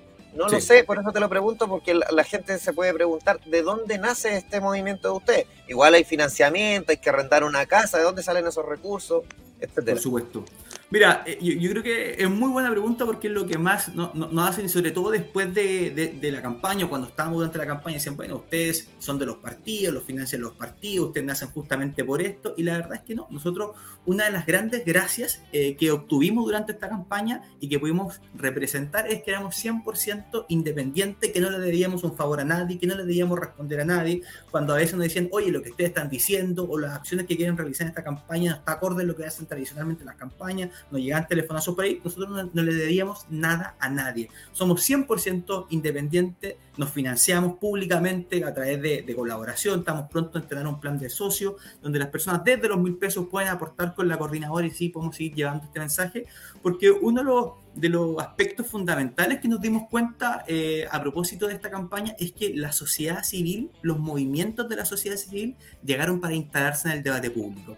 Eh, nosotros creemos principalmente que uno de los grandes factores del triunfo del rechazo del 4 de septiembre fue que se organizaron muchos movimientos de la sociedad civil en todo el país. Eh, por tanto, el triunfo del rechazo, nosotros decimos, bueno, esto no es un triunfo de la derecha o que se quiera apropiar de esto, no, este es un triunfo ciudadano. Este es un triunfo de las personas que no se sentían representadas por este mal proyecto y que también querían decirle no a la refundación, no a la violencia y querían seguir avanzando. Claudio, tú, tú pegaste fuerte con una frase que la pronunciaste, que no querían caer en la trampa del Partido Comunista ni de la moneda. Y eso pegó y sonó en todo el país. ¿Por qué ese convencimiento de una, y hablaste siempre de una trampa? Bueno, por dos cosas principalmente. Cuando estábamos viendo que las campañas estaban comenzando, nos dimos cuenta, eh, y lamentablemente nos dimos cuenta que el presidente Boric decidió ser el jefe de campaña de la prueba y no dedicarse a gobernar. Y eso lo vimos tempranamente. Lo comentamos a decir, nosotros fuimos muy criticados en su momento, pero luego nos dimos cuenta que hasta la Contraloría General de la República, tardíamente, lamentablemente, también anunció eso. Pero también nos dimos cuenta que quienes llevaban la batuta dentro de la convención era el Partido Comunista quien lleva la batuta dentro del gobierno es también el Partido Comunista. Entonces nosotros dijimos en un momento determinado, dada la información que estamos viendo, cómo se manejó la convención dentro, cómo salió, la propuesta de texto constitucional, es que nos estamos arriesgando a enfrentarnos a una dictadura comunista si esto se aprobaba, porque estaban todas las herramientas para que el Partido Comunista haga y deshaga eh, si es que se aprobaba esta mala propuesta de texto constitucional. Y era una trampa porque se estaban vendiendo derechos sociales que eran muy atractivos, eh, pero por otro lado no se están dando cuenta el tremendo daño que se estaba haciendo a la democracia y se está hipotecando el futuro de nuestro país. Y en un momento nosotros señalamos y dijimos, bueno, ¿cómo podemos manifestar esto y que los chilenos entiendan que esto, a esto nos estamos arriesgando? Eh, y, lo bueno es que eh, la ciudadanía fue muy inteligente. Yo creo que una de las lecciones que tenemos que rescatar de esta elección es que los chilenos se están dejando engañar. Los chilenos pasó esas frases bonitas o, esos candidatos que estaban en, las palomas, voy, voto por esto, que tiene la mejor frase. No, los chilenos ya se están informando. Y logramos convocar una gran mayoría de chilenos que dijeron no a esta mala propuesta de texto constitucional, que dijeron no a esta trampa que intentó instalar el Partido Comunista, donde hicieron un mal diagnóstico de lo que había en el país, crearon quisieron entregar un remedio que no funcionaba y dijeron, sí queremos progreso, sí queremos volver a encontrarnos como chilenos, pero también nosotros fuimos muy claros en la campaña y también dijimos que necesitamos una buena constitución para Chile. Rechazamos esa mala propuesta, pero necesitamos una buena constitución. Claudio, oye, eh, dentro de esto eh, también pudimos ver eh, en general sobre lo que recién te referías, que, que tiene que ver con el Partido Comunista y, y también que Boric lideró como jefe de campaña la prueba y no, no ha gobernado. También te hicieron la vida compleja cuando quisiste terminar la campaña. Eh, los amigos de Boric y Gracie Hasler tampoco tenían autorizaciones para poder hacer eventos, eh, aunque tenían ellos eventos con gente hasta por los codos. Al fin y al cabo la gente se había dado cuenta en el fondo y la gente tenía miedo tal vez a decir voto rechazo. ¿Qué crees tú al respecto? Absolutamente. O sea, pasamos en un primer minuto de, de- de- de la campaña en donde la ciudadanía, veíamos en la calle cuando estábamos haciendo campaña, tenía miedo de recibir un flyer, tenía miedo de decir públicamente yo voy por el rechazo, porque lamentablemente la izquierda ha instalado en este país, la extrema izquierda, una Sí. política de cancelación. Y eso a la gente la amedrenta. Eh, y, y la gente después nos quería por redes sociales, nos decía callado en la calle, que sin que nadie escuchara, oye, yo estoy con ustedes, vamos que se puede. Eh, y eso a uno le, le daba más ánimo. Y, y- y mucha gente decía, oye, gracias por ser la voz de nosotros, porque no, no- la izquierda te cancela si es que tú piensas distinto a ellos.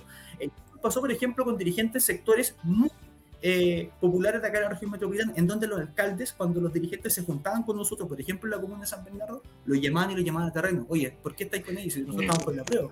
Entonces, esa política de cancelación de la izquierda, eh, lamentablemente la gente se dio víctima de eso, pero fue muy inteligente. Y logramos eh, que esta mayoría silenciosa pudiese manifestarse el 4 de septiembre. Y aquí do- dos aspectos de eso mismo. Pensemos los cierres de campaña, que nos dieron durísimo por el cierre de campaña que organizamos nosotros, que fue un cierre de campaña pensando en agradecimiento a todos los movimientos y causas ciudadanas que habían participado en esta actividad. Reunimos 700 personas, que era el foro que se permitía arriba del Cerro San Cristóbal, en el Parque Metropolitano Sur. Y abajo la prueba dijo que reunió más de 500.000 personas. Bueno, lo que logramos demostrar es que hoy día los ciudadanos, también, los, los ciudadanos comunes y corrientes, lo que quieren no sería estas grandes manifestaciones, a ir a escuchar estos discursos de izquierda añejos, retrasados, ni tampoco ir a un apruebo palusa, como pusimos en su momento. Lo que los ciudadanos querían bueno. era avanzar, lo que los ciudadanos querían no más violencia, y ese fue el mensaje que se logró convocar. Por tanto, nosotros decimos, bueno, ¿quiénes ganaron el 4 de septiembre? Ganó la ciudadanía. ¿Quién ganó? Fue Chile. Porque ¿qué, ¿cuál fue la pugna que nos encontraron el 4 de septiembre? Era Chile contra quienes querían refundar nuestro país. Esa fue la verdad. Fue los chilenos contra quienes querían refundar Chile y ganaron los chilenos. Y eso fue la Oye, eh, ¿cuánto afectó, según tu percepción, el desagradable y, y claramente bajo, de, baj- bajo detonante, eh, realmente eh, por todos lados pésimo que hizo y financió, o yo creo que lo financió Sharp, no creo que lo hayan hecho gratis. ¿Cuánto tú crees tú que aportó eso? ¿Unos dos puntitos, tres puntitos, cinco puntos? ¿Cómo, cómo fue eso? ¿O fue un detonante que, que gatilló a la gente? ¿Sabes qué más? Estos gallos, weón, nunca más. ¿Cómo fue ¿Sabes eso? Yo, yo creo, Franco, que fue bien determinante. Y fue bien determinante porque los chilenos nos sentimos orgullosos de nuestro país. Sabemos que hoy día está la embarrada en Chile y lo queremos mejorar. Yo tengo, por ejemplo, muchos compañeros de universidad, cuando estaban en universidad partiendo, decían, oye, quiero salir a estudiar afuera, pero quiero volver a Chile porque quiero ponerle talento a mi país. Y eso, eso en otros países de Latinoamérica no pasa. Porque nosotros nos sentimos orgullosos y queremos ir a estudiar afuera, pero después volver a trabajar acá, queremos potenciar, perseguir nuestro país. Eso en otros países no pasa y nos sentimos muy orgullosos de nuestro país, de nuestra bandera, de nuestro himno, qué sé yo. Y cuando la convención partió pifiando nuestro himno nacional, mucha gente cuando se fue recordando eso, esto no, no- no es lo- no es lo que nosotros queríamos.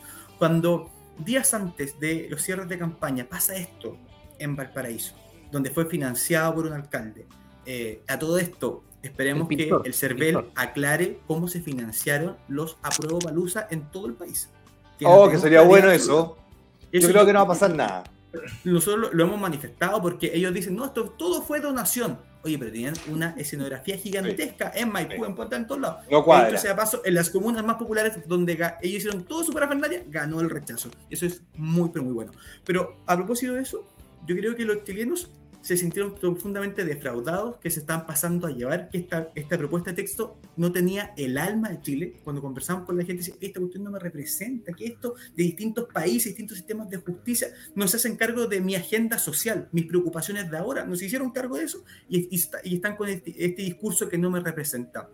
Y en paralelo, nosotros fue coincidencia, justo levantamos una campaña que era por amor a Chile, por amor a mi bandera. Y realizamos una bandera gigante, que la pusimos en Plaza Italia, que la pusimos en Antofagasta, que la llevamos a la Araucanía, y también el último fin de semana hicimos una gran bandera humana en el Parque de la Escultura en Providencia, que coincidió justo con lo que pasó en Valparaíso. Entonces, ¿qué es lo que teníamos? Por un lado, gente quería refundar a Chile, que se pasara la bandera por cualquier lado, y por otro lado, teníamos ciudadanos que nos sentíamos orgullosos de nuestro país, que sabemos que hay problemas, pero que hay que avanzar, y no de la forma que está presentando esta convención ni este gobierno del presidente Boric. Claudio, hoy día nadie es dueño del 62%, Nadie. ni ustedes, ni nosotros, ni Macaya, ni nadie, ni la sociedad civil.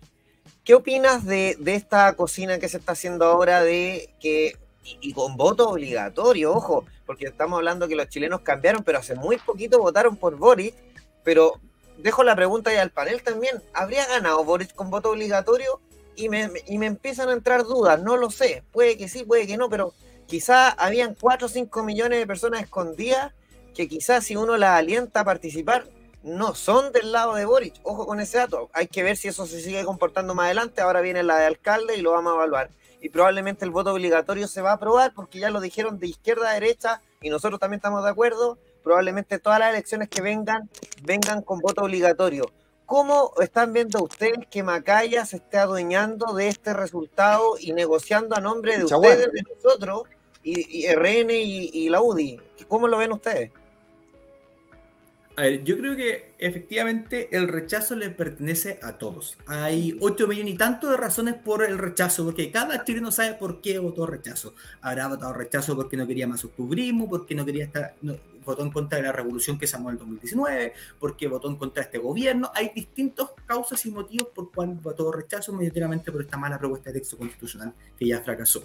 Pero por lo mismo, creemos que es súper importante que la ciudadanía tome la decisión de cómo seguimos avanzando, Ya. pero con algunos matices. Lo primero, nosotros hemos dicho que queremos una buena constitución. ¿Y por qué queremos una buena constitución? ¿Y por qué nosotros creemos que de- debemos avanzar en aquello? Por dos cosas. Lo primero, porque lo comprometimos en campaña. Yo creo que eso es fundamental. Hay que hacer honor a la palabra. Dijimos, vamos a rechazar por una nueva y buena constitución. ¿Pero por qué eso? Eso es de, forma. Y el fondo. El fondo, ¿por qué queremos una nueva constitución? La actual constitución ha permitido un progreso importante en nuestro país y eso no hay duda alguna. Hemos avanzado durante los últimos 30 años, ha permitido que generaciones que sus, sus papás, sus abuelos nunca han estado en la universidad, estén en la universidad, que seamos uno de los países con el PIB más importante, o en algún momento lo tuvimos acá en América Latina, que nos sentíamos orgullosos, pero lamentablemente nos frenamos. Pero a, su vez ha permitido una serie de cosas que hoy día sentimos que hay que seguir avanzando, por ejemplo, la agenda social. Entonces, ¿qué es lo que decimos nosotros? Mejoremos la agenda social, que es fundamental, y por otro lado, eh, validemos para que nunca más la izquierda, la extrema izquierda, los sectores anarquistas, eh, violentistas, en unos cuantos años más nos digan y nos vuelvan a salir con este cuento que esta no es una constitución válida, que esta es una constitución que es ilegítima. No, hoy día cerremos este capítulo y que nos permita proyectarnos como país los próximos 30, 40 años más para que nunca más la izquierda nos vuelva a deslegitimar esto y con la violencia y con la pistola sobre la mesa nos vuelva a enfrentarnos a un proceso que no tiene, eh, a un proceso que no es lo que la ciudadanía necesita. Ahora, ¿Qué es lo que hemos propuesto nosotros desde la Casa Ciudadana? Nos estamos reuniendo con todos los partidos que impulsaron el rechazo. Por supuesto que nos juntamos con el Partido de la Gente. Estuvimos con Luis Moreno y Emilio Peña, puede ser, ¿no? Sí. Eh, hoy día también nos reunimos con Chile Vamos. Hemos estado en conversaciones con Amarillos por Chile y también con los senadores de C. ¿Qué es lo que estamos impulsando nosotros? Hicimos levantamiento de información con todos nuestros movimientos y bases ciudadanas. Y el 55% dice, "Ma- hagamos un nuevo proceso. Eh, te- queremos tener una nueva convención. Pero aquí lo importante, más de ¿Nueva casi el convención 70%... o nuevo proceso? Perdón, perdón, perdón. Nueva constitución. Muy bien. Ah, ya, Nueva sí. Nueva constitución. Sí. Y luego, ¿qué nos dice casi el 70% de nuestros movimientos, de nuestras bases que consultamos? Nos dice, pero con plebiscito de entrada. Que eso es fundamental. Eso Y es lo que no el quieren. En el plebiscito de entrada, que los ciudadanos escojan el mecanismo. Consultando con respecto al mecanismo, porque eso es fundamental. No podemos eh, validar una cocina en donde no se les pregunta a los ciudadanos. No tenemos la opción de volver a repetir los mismos errores que ya se cometieron. No tenemos una segunda Claudio, oportunidad. Claudio, Entonces, ¿te gusta- ahora es el momento de hacerlo bien. ¿Te gusta el formato del Partido de la Gente de Democracia Digital? Ya que de ahí también nació este sistema de, de, de- preguntar a la gente también, ¿o no? Sí, por supuesto. O sea, compartimos eso que ustedes realizaron. Lo vemos como un muy buen ejemplo. Eh, la consulta que ustedes realizaron creo que lo- los valida a ustedes como partido. Nosotros hemos hecho lo mismo con nuestros movimientos eh, de la sociedad civil y creemos que eso es fundamental. Y bueno, que eso luego lo Claudio, sometamos a la decisión de todos los chilenos, porque eso, es lo- eso es importante. Que, ¿Por qué tenemos miedo a la democracia? Exacto. Y un segundo, Claudio. Hoy ¿y cómo te fue? tantas- pero un segundito, un ¿Cómo te fue con, el- Chile dudas- Vamos? ¿Cómo te fue con Chile Vamos? Que Ahí se han les cuento. adueñado de la decisión de la gente y del poder de la gente. Sí, al tiro voy con eso, pero hoy día cuando hay tantas dudas de cómo debe resolverse este mecanismo, porque todo el mundo tiene opciones distintas, creo que debiésemos someterlo a la democracia. Porque no tenemos que tenerle miedo a la democracia. Entre más democracia tenemos un país más robusto, con mejor institución, por tanto no hay que tenerle miedo a la democracia ni a lo que los ciudadanos quieran. Y con respecto a los partidos, nos hemos reunido con todos los partidos, la recepción ha sido buena. Los partidos cada vez han entendido dos cosas. Uno, es que sin la ciudadanía no se puede seguir avanzando, que tienen que estar validados por los movimientos y causas ciudadanas, que eso es fundamental. Y en segundo lugar, que este proceso o que se inicie, sea cual sea el mecanismo, tiene que tener participación de eh, la sociedad civil, que tengan mecanismos de participación. Ahora, con respecto al plebiscito de entrada, sí, ahí hay, hay yo creo que con algunos partidos hay diferencias, pero yo- es, esa es la opción ciudadana que nosotros estamos defendiendo y esperemos que se la puedan plasmar las discusiones. Don Rodrigo, usted tiene una pregunta. No, le iba a preguntar lo mismo, Franco, eh, a Claudio, en el sentido de que eh, me preocupa en la reunión, como él dice, porque aquí la gente se pregunta qué pasa con ustedes, qué pasa con su organización. Se van para la casa, la siguen luchando. Van a tener que verse enfrentados a reuniones con los partidos políticos, le, da- le expresan su idea, pero al cabo, ¿qué? Y sobre todo, Chile Vamos, porque cuando uno está en contacto con la gente en la calle, te, te expresan, aquí hay unos pocos que se han tomado el rechazo. Entonces, ¿qué podemos hacer? Y por eso que hablo del poder de la gente materializado en ustedes. ¿Cuál ha sido la recepción clara que tú has tenido, Claudio, con tu gente, con tus organizaciones, con Chile Vamos? A ver, lo primero es que las organizaciones de la sociedad civil en un comienzo estaban bastante defraudadas porque no se estaban tomando en consideración nuestras posturas eh, en, un- en una primera instancia. Por eso nosotros recurrimos y fuimos con todos los partidos, le escribimos, también le escribimos a ustedes, para poder reunirnos, para poder juntarnos y seguir avanzando. Ahora, ¿qué es lo que esperamos nosotros, sinceramente? Es que escuchen la voz de los ciudadanos en estas negociaciones que se están llevando en estos momentos. Y nosotros, uno de los, de los, de, de- de los del primer ítem o el primer gran tema que queremos colocar es que sea con un plebiscito de entrada. Pero también nosotros queremos y, y le hemos comentado otras exigencias o solicitudes, porque yo creo que esto tiene que ser en un buen ánimo, no, no- no es negociación, no, esto es un buen ánimo. ¿Cuáles son las otras solicitudes que hacemos? Por ejemplo, que sea un proceso en el menor tiempo posible. Chile no puede seguir con este nivel de incertidumbre que hoy día tenemos. Necesitamos certeza. Por tanto, consideramos que en seis meses está perfecto y no se requiere más de eso. En segundo lugar, que sea sin una hoja en blanco. No podemos partir de cero. Hoy día tenemos que hacer fe de nuestra historia constitucional, tenemos que saber de los errores que cometió esta convención que fracasó, por tanto, no puede ser en una hoja en blanco. En tercer lugar, Dos cosas. ¿Sí? Don Claudio, no, no, mira, lo que pasa es que hay cosas que. Tú sabes que soy profe, te respeto un montón, lo que hiciste fue espectacular, tenía ahí 10.000 cosas que hacer, 10.000 conciertos que ver, etc. Lamentablemente, don Claudio, la incertidumbre en Chile va a continuar. Por algo muy sencillo. No tenemos presidente.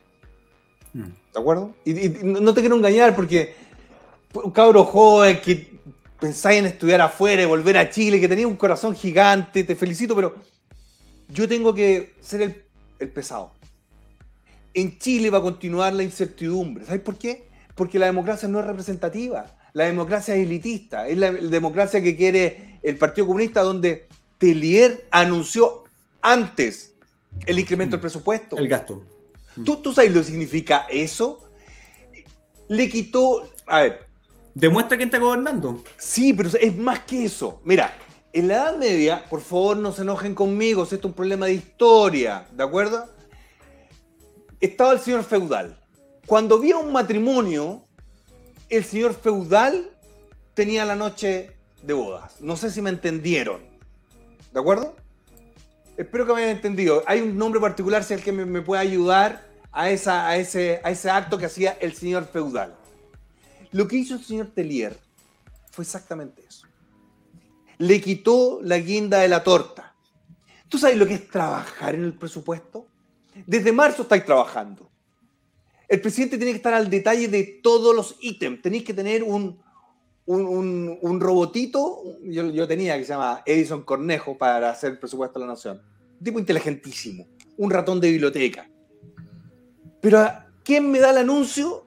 Lo da Telier y dejando muy mal parado, para variar, al presidente.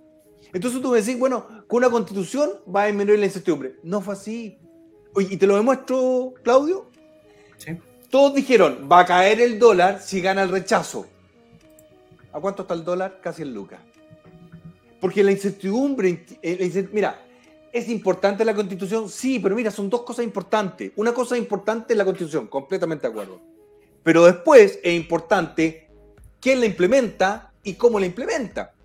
Esto es como el VAR, el VAR del fútbol, fútbol me refiero, ¿de acuerdo? Tú no sacas nada con implementar el VAR si los árbitros del VAR son saqueros. Por ejemplo, yo te digo, Chile-Brasil. Tú me decir, ¿cuánto va a perder Chile? Chile-Argentina. ¿Cuánto va a perder Chile con Argentina? ¿Me das cuenta? Entonces, yo no, no, no, no quiero, de la misma forma en que tuve la situación con Don Frey, que es un crack, crack. Te lo tengo que decir a ti con, con mucho respeto y cariño por todo lo que hiciste. Si Chile tiene una constitución, mañana no se soluciona el problema, porque el problema tiene nombre y apellido y se llama Gabriel Boric. Y lo, y lo digo con todo el respeto. ¿sí? Mira, yo quiero que llegue a término y, ya, y, le demos la pensión vitalicia y le hagamos un monumento con la guata, el marrueco abierto y el zapato roto. ¿De acuerdo? Para que lo justifique bien. Pero ¿sabes qué? La incertidumbre en Chile va más allá de una constitución. La incertidumbre en Chile pasa por un sistema de tribunales que no confiamos. Pasa por un sistema de terrorismo en la macrozona sur y una frontera abierta, violada todos los días en el norte. ¿Cachai? Entonces, sí, hay que, No, hay que oye, meter, los, hay estoy que meter los con- goles de a uno. Hay que meter Oye, los eh, goles de a uno. Sí, no, Pero no le 100% engañemos a la contigo. gente. El, la ensalada de problemas que hay en Chile es tan grande que un tipo que no se preparó y que sabe de tomas y tomateras, y sus ministros saben de tomas y tomateras, no es la solución. No va por ahí. Mm. Necesitamos Claudio Salinas, necesitamos Giancarlo Barbayelata, Pedro Bernetti y Rodrigo Betone y Juan Valenzuela y muchas otras, y Pamela Giles, Ya etcétera. Franco Parisi.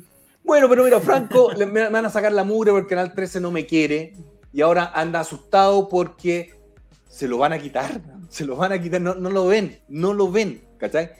Por Oye, eso Franco, quiero contextualizarlo. Yo te felicito Sí. que lo estás haciendo, pero el problema, pelado, es menor. Yo te necesito a ti en el Parlamento. Oye, no, solamente concuerdo con el tema que planteáis que con una, con una constitución no se soluciona todo. Sí. Por supuesto que la incertidumbre tampoco. Y el que diga eso está mintiendo y 100% contigo.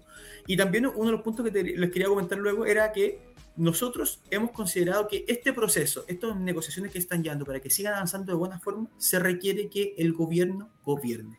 Porque sin Exacto. eso es imposible. ¿sí? Completamente O sea, con estos niveles de inseguridad que tenemos en la calle, es imposible seguir avanzando porque hay prioridades. Hoy día, mira, nuestro vocero ciudadano nos dice lo siguiente: hay prioridades de los políticos en este momento y hay otras prioridades ciudadanas en este momento. Sí. ¿Y cuáles son las prioridades ciudadanas en este momento? Que están las embarradas en materia de seguridad. Hoy día estuvimos con una reunión con muchos de nuestros voceros. Carlos Siri nos comentaba que en la zona cero, de 18 locales que están al lado de él, hoy día solamente quedan dos. El resto todos destruidos. Estábamos con, los, con, con el gremio de patronato. ¿Qué dice? ¿Lo puedo invitar patronato? hoy? ¿Me puedo invitar a Siri al, al Bad Boy, Te, man- por te, favor? te Me mando el contacto al tiro. Ah, Don Giancarlo, me interesa, me interesa mucho. Perfecto. ¿Qué tenemos en patronato? Los comerciantes de patronato, que hoy día también estuvieron en- reunión con nosotros, se están organizando ellos para hacer ronda, para que no los saquen en la noche, porque el alcalde, Ellos las policías no hacen nada, absolutamente nada. Estuvo un, un representante del transporte de los camioneros, también hemos estado en contacto con ellos en la zona norte. Ellos por ley pueden manejar no más allá de 5 horas, tienen que descansar. El problema es que cuando descansan, ¿Dónde? los roban, los intimidan, Claro. no tienen dónde hacerlo. En el sur tenemos terrorismo. Entonces, con este contexto y un gobierno que ha decidido ser comentarista y no gobernar, están embarrados. sea, tenemos un presidente que además tiene cero auto- autocrítica con respecto a que él perdió por goleada el 4 de septiembre y dice que no puede ir más rápido que su pueblo. O sea, no Claudio, trata de tonto, Claudio. ignorante, que es entonces, Mira. presidente, ¿de qué estamos hablando? Claudio, ¿cómo no, vamos, ¿cómo no vamos a poder meter el plebiscito de entrada? Sí, escúchame, sí. Tere Marinovich quiere plebiscito de entrada. Pamela Giles quiere plebiscito de entrada. Muchos parlamentarios de Chile Vamos quieren plebiscito de entrada. Nosotros queremos plebiscito de entrada. Ustedes quieren plebiscito de entrada. Y Macaya nos va a imponer que no haya plebiscito de entrada. ¿Qué onda? ¿En, en qué yo, mira, yo, yo no quiero ser pesimista, pero yo creo que esta la vamos a dar vuelta. Yo sé que Franco me dice que no, y yo creo que lo vamos a dar vuelta y la vamos a terminar ganando porque ya el, el CERVEL dijo que este año ya no hay elecciones. En abril. Enero, enero y febrero, enero y febrero no hay nada. Marzo, abril, en marzo, abril va a haber plebiscito de entrada, pero si es que no empezamos a mover, pues si es que la gente acá manda este programa, se lo empieza a mandar a sus parlamentarios, se lo empieza a mandar a su alcalde, no avancen sin la gente, están avanzando solos. Solos van a llegar allá a la esquina y van a decir la gente se quedó allá un kilómetro allá atrás. Para que esto avance, como decía el dicho, vamos lento que estamos apurados, porque de lo contrario van a armar una tremenda fanfarra y no vamos a llegar a ningún lado y va a volver a rechazar el país. Entonces, para que la gente apruebe algo concreto, tenemos que ir todos. Así que yo creo que esto lo vamos a dar vuelta y en abril va a haber plebiscito de entrada. Tenemos que jugárnosla por eso. Te pido, Claudio, retuitea cuando nosotros hagamos eso. ¿Sabes lo que pasa? vamos a ¿Sabes lo que pasa, don Giancarlo? Don Giancarlo, disculpe que lo interrumpe. Yo veo el problema mucho más grande. Sí, no, sí, En obviamente. marzo, bien, yo se lo voy a explicar. En marzo No hay plata. no, no va a haber plata. La, la- mira, yo lo único. es que, ¿sabes lo que pasa? Que esto es. Yo veía cuando un alumno era crack en marzo. Dice, este cabro inteligentísimo. Y después empezaba con las tonteras. ¿ah? Está bien, si todos han hecho tonteras, todos hemos hecho tonteras. Pero cuando empezaba a to- tomar en exceso, faltaba clases, empezaba a ocupar drogas, iba a terminar mal. Y este gobierno va a terminar mal. Mira, se agarró con Israel, don Claudio, agarrarse con Israel, un país que es así. po. Se agarró con Estados Unidos, se agarró con Estados Unidos, se agarró con España, se agarró con- uno. Y ahora ya no quiere hablar con Italia. Oye, eh, la empresa más la eléctrica más grande de Chile es italiana. Háblele Israel, Israel. que- mira, es un mamarracho. Bolsonaro. No va, no va a haber plata. Solamente le digo, vean cómo está aumentando la tasa moratoria de las, de las eh, tarjetas del, del retail, que es con lo que la gente está comprando en el supermercado. Pero estaba preocupado de regalarle comida al perro, un regalo al perro del presidente de Argentina. pues, Estamos Oye, mira, mira, deja explicar eso. Eso ha sido lo más picante que yo he visto en, en, eh, en- en, eh, en la diplomacia. Tú sabes que tenéis 20 asesores que le pudo haber comprado algo al futuro que actual bebé de- del presidente de Argentina. Y le dijo, después te lo traigo. Es como típico bolsero que llega al cumpleaños y dice, no, después te lo traigo que se me olvidó. ¿De acuerdo? Y entonces ese tipo de cosas, yo digo, tenéis 20 asesores. Entonces, yo creo que es importante continuar el tema de la constitución. Sí. Pero pelado, no podía hacer un concierto de Daddy, Daddy Yankee decente en Chile. ¿Tú sabes lo que significa eso? Que los pre- el precio de los seguros po. Franco, Se prepararon dos meses, ayer lo dijimos sin filtro, dos meses por el tema de Daddy Yankee. Sabían que las entradas se agotaron en 10 minutos, millones de personas quedaron fuera, sabían lo que iba a pasar, y yo le dije, oye, se prepararon para el examen, se prepararon para el examen dos meses y se sacaron un 2. ¿Qué Sí, pero, pero, pero, pero, ¿tú crees que los carabineros van a estar ahí? Porque si hacen algo, los echan y termina de, de, de- de guardia en el día. Don, don Rodrigo, usted que maneja muy bien toda su, zona ahí en Valparaíso, ¿cómo están los campamentos de Viña del Mar que usted tan bien conoce? ¿Cómo está el nivel de, plata? ¿Cómo está la violencia? ¿Cómo está la droga en medio de los campamentos? ¿Nos puede explicar un poquito para que también lo vea don Claudio? Terrible, pues, Franco, terrible. Y, y lo, lo peor son las promesas. ¿ah? Esta casa adecuada y digna, pero no propia. Y muchas promesas, solo promesas. Pero la parte periferia, lamentablemente, eh, ha llegado mucho eh, narcotraficante. El otro día, en la, en la semana, Franco, eh, un mes atrás, que hubo que suspender las clases de un colegio porque pasaba un funeral narco. Mira, mira a lo que hemos llegado. Entonces, esta inmigración descontrolada, porque si llegara gente aquí, porque llega también mucha gente que viene a aportar, pero cuando viene gente a destruir, a, a- a- a- a- a hacer estas mafias de criminales, narcotraficantes, delincuencia, estamos en el mamarracho, crecimos en la pobreza y nos hacemos, en el fondo, Franco, cada día más pobres. Sí. Entonces, esas son las cosas que a mí me preocupan, Claudio, y yo creo que, con mucho respeto, lo que ha dicho es precioso, pero yo le cambiaría el nombre. Yo le pondría la, la casa del ciudadano, la casa del chileno, porque el problema no se, no incluye a una nueva constitución, a un rechazo. Es ya, está listo, lo ganamos. Pues ahí lo que pasa, que necesitamos más voces como la de ustedes. El trabajo que hiciste tú fue magnífico. Fue magnífico y lo resalto y cuando me contactaste yo al tiro dije, me interesa, me interesa.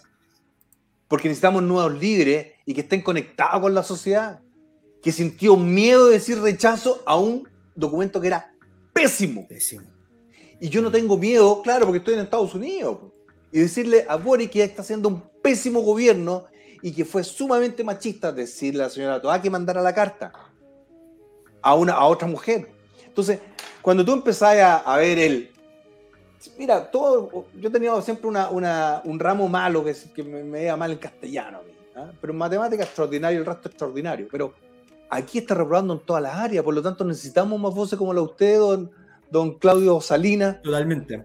Oye, Porque estamos solamente co- co- comentar dos cositas a propósito de lo que Dele. dijo Giancarlo, que tú, Franco. Eh, el tema del plebiscito en TAI y cómo lo logramos. Pues nosotros, dentro de los principios que estaba de la coordinadora y esta Casa Ciudadana, creemos en la institucionalidad. Nosotros creemos en los partidos políticos. Eh, sabemos que nosotros como sociedad civil tenemos un rol y los partidos políticos tienen otro rol. Por tanto, esperemos que los partidos políticos que están en esta negociación estén a la altura y eso es lo que de verdad esperamos. Porque si es que no creemos y no podemos confiar en los partidos políticos, lo que se viene entonces es la anarquía. Y eso, por supuesto, que no estamos con eso y queremos a los partidos políticos porque hay voces que dicen, no, los partidos políticos aquí. No, nosotros creemos en la institucionalidad y esperemos que esta institucionalidad, a través de los partidos políticos, se pueda llegar a un buen acuerdo respetando lo que hoy día la ciudadanía está solicitando, si no vamos a llegar a un mal proceso nuevamente. Entonces, esperemos que eso ocurra. Y lo segundo que comentaba Franco con respecto al gobierno, es que este gobierno no está gobernando y ese es el principal problema. Y con respecto a esto mismo, yo creo que este gobierno hoy día no tiene ninguna capacidad, no tiene agua en la piscina para bloquear ninguna condición de cómo debe ser un próximo proceso. Este gobierno, entre más alejado esté de esto, es lo mejor, porque tiene que dedicarse a gobernar. Se dedicó a hacer campaña para la prueba, no sabemos si es que destinó recursos para ello en, en, en- en recursos económicos, sí sabemos que fueron al menos eh, de hora a hombre, que también se puede cuantificar en materia económica eso, eh, porque sí hubo gente destinada para aquello, nosotros fuimos conscientes, lo vimos en las calles, qué sé yo, eh, día que gobierne, la inseguridad no da para más. El tema económico, la gente está sufriendo la inflación, está sufriendo el alza sostenido del precio de la benzina, y el gobierno no hace absolutamente nada. Por tanto, que el gobierno gobierne, que los partidos se encarguen de apretarlo también cuando sea necesario. Nosotros los ciudadanos, por supuesto, que vamos a estar levantando la voz de la sociedad civil cuando nos están pasando a llevar. Queremos también reunirnos con todos los partidos políticos que hoy día, más allá de los que estuvieron por el rechazo, porque creemos que hay que crear un buen un buen ambiente social para seguir avanzando y nosotros como ciudadanos vamos a estar muy dispuestos a representar las demandas ciudadanas desde la esfera de la sociedad civil y que los partidos políticos hagan su pega, que el gobierno haga su pega y ver si es que en eso, Franco, en algo se puede hacer para que no haya tanta incertidumbre reinando, porque hoy día lo que los chilenos más tienen y las conversaciones que hemos tenido es una sensación como de angustia, es una sensación de miedo. Oye, no sé lo que me va a pasar mañana, si es que salgo a trabajar, si es que vuelvo a mi casa siquiera. No sé si es que eh, me voy a poder llegar a fin de mes. Lo- un vecino vez en San Bernardo, un adulto mayor, nos decía, oye, con el precio de antes me alcanzaba para comprar 3 litros de aceite, 3 botellas de aceite, tengo que comprar 2. Lo mismo con los medicamentos. Entonces, Chile está viviendo una angustia y los gobernantes, el gobierno no se está haciendo cargo de eso. El Partido Comunista sigue colocando con su agenda ideológica y como si es que, imagínate que hubiese pasado, se hubiese ganado la prueba. O sea, No, sería- en este sí, momento, chao, para casa. eh, Aquí ya... Oye. Claudio, Claudio, una cosita y que se está escuchando. Están hablando en esta cocina que tienen de voto obligatorio en el plebiscito de salida. Están hablando de voto obligatorio y escuché a Pepe Out, que sal- ya salió así, y otros políticos que le llaman la atención que la izquierda no quiera voto obligatorio. Así que e- eso, ojo, Obvio. ojo para que lo tengas tú presente, Claudio. Porque O sea, aquí el quieren- óptimo... Sí, dale. Sí, yo creo que el óptimo dice el voto obligatorio de entrada, de todas maneras, eh, luego que los, eh, que- para establecer el mecanismo, eh, y luego también voto obligatorio en, en, en Claro, así debería ser, pues. Eso, eso es lo más óptimo, y eso como ha funcionado en el resto de los países. O sea, las constituciones que se han hecho a, a final del siglo XX, a comienzo ahora del siglo XXI, en general el mecanismo es que un porcentaje sea electo y otro porcentaje sea expertos. Y así ha funcionado relativamente bien en otros países. Bueno, veamos que la ciudadanía decía si ese mecanismo a ellos les convence o no, eh, pero que sí sea ratificado por todos los chilenos. Uno de los grandes errores que tuvo la reforma hizo el presidente Lago en el 2005 es que no, la no, no lo tomó la decisión de todos los chilenos. Porque ahí quizás la historia hubiese sido otra. Si es que hubiese plebiscitado la reforma constitucional del año 2005, porque la constitución que salió del 80 es muy distinta a la del 2005. eh, al menos algunas cosas, la estructura se mantiene Pero igual, pero no la- solamente el 80, la porque viene de, una tradición del 80 constitucional.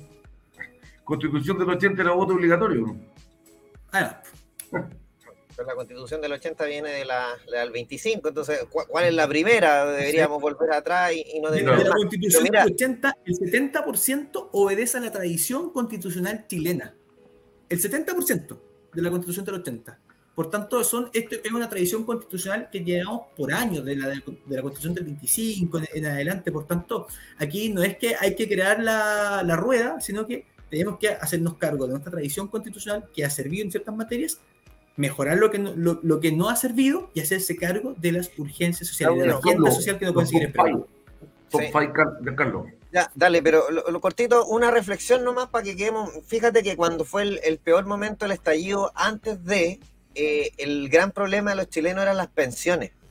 Fíjate, fíjate lo, lo largo plazo que están preocupados los chilenos. Las pensiones cuando tú te vas a jubilar, la mayoría de los chilenos no tienen 70, 75 años, la mayoría de los chilenos tiene 35, 40 años, por ende un problema de 20, 30 años más. Pero ese era el primer problema de los chilenos. Hoy día 80% seguridad, hoy día es que no te llegue un balazo en lo bueno. ¿Qué pensiones? qué- ¿Qué salud? ¿Qué, da lo mismo si me atienden en dos horas más. No me llegó un balazo y te abrazáis en la casa. Así de mal estamos, imagínate, si se armó un estallido por un problema que venían 30 años más, imagínate hoy día que tenemos un problema que es hoy día a las 10 de la noche, hoy día a las 11 de la noche, los que trabajan, los choferes, los taxistas, así de mal. Oye, Claudio, te queremos agradecer, sé que nos demoramos un poquitito en, en que te sumaras, pero, pero queríamos estar contigo, te tenemos un regalo porque aquí en el Partido de la Gente tratamos muy bien a nuestros invitados, Ah, así que te presento al capitán Capitán. Dibujo, nuestro artista, el gran capitán. capitán. de Concon, que estuvo mirando tu entrevista, dibujando cada detalle de, de ti y te va a mostrar un regalito. Buenas noches, chicos, ¿cómo están? Buenas noches, Franco, buenas noches, Claudio. Oye, ¿llegaron los churros o no llegaron los churros? No, no llegaron, pero ya te pregunté hoy día y va mañana, mañana dan los churros. Como los políticos voy prometiendo. Oye, Capitán Dibujo va a llegar, va a llegar, te lo prometo. Mañana Queremos fotos, queremos fotos. Lo espero, lo espero con ansia. Ya, don Américo, a ver. Esa. Extraordinario. Mira, hasta para foto perfil de la red. La vamos a ocupar de todas maneras. Se pasaron. Muchas gracias, capitán, ahí por el dibujo. Espectacular. No, Oye, ahí te la mandamos Eh, por WhatsApp cariño, para que, la, para que la compartas. Feliz, pues muchas gracias. No, y muchas gracias a ustedes por este espacio. Nosotros feliz que de, de poder comentar lo que estamos haciendo. Eh, nosotros vamos a seguir trabajando como Casa Ciudadana hasta tener Pero Claudio, sumemos mucho más sumemos Feliz. fuerza. Somos mucho más que Macaya, somos mucho más que Macaya. Entonces, ¿cómo un poquitito? Mira, ni siquiera en la UDI lo están pescando. Ni siquiera en la UDI lo están pescando. Entonces, ¿cómo se va a arrancar con los tarros? Sí, Insisto, pero es que lo, lo pesca Boric, que esto está, está enamorado de Boric. a Boris eso le conviene, po, pero Claro. Macaya, Macaya pe- pe- to- avísenle a Macaya que ganó. Mándenle un letrero, no sé, mándenle unas porritas, muéstrenle. Lo importante es que se escuche a la ciudadanía y eso es fundamental. Y ahí valoro el trabajo que está haciendo el PDG, que yo creo que es muy importante escuchar siempre las bases, escuchar siempre a la, a la gente que, que- que- que- que les da bien a ustedes. Pues ya hacemos nosotros lo mismo con nuestros movimientos ciudadanos. Así que muchas gracias Oiga, por la invitación. eh, piense en, en ser candidato a diputado o alcalde y piense en el PDG. Necesitamos gente como usted. Tenemos 47 mil personas, pero necesitamos más y más gente porque necesitamos líderes. En Chile no hay líderes. Y acá Mm. usted va a ser candidato siempre y cuando gane una primaria. Así de sencillo porque queremos la la primaria.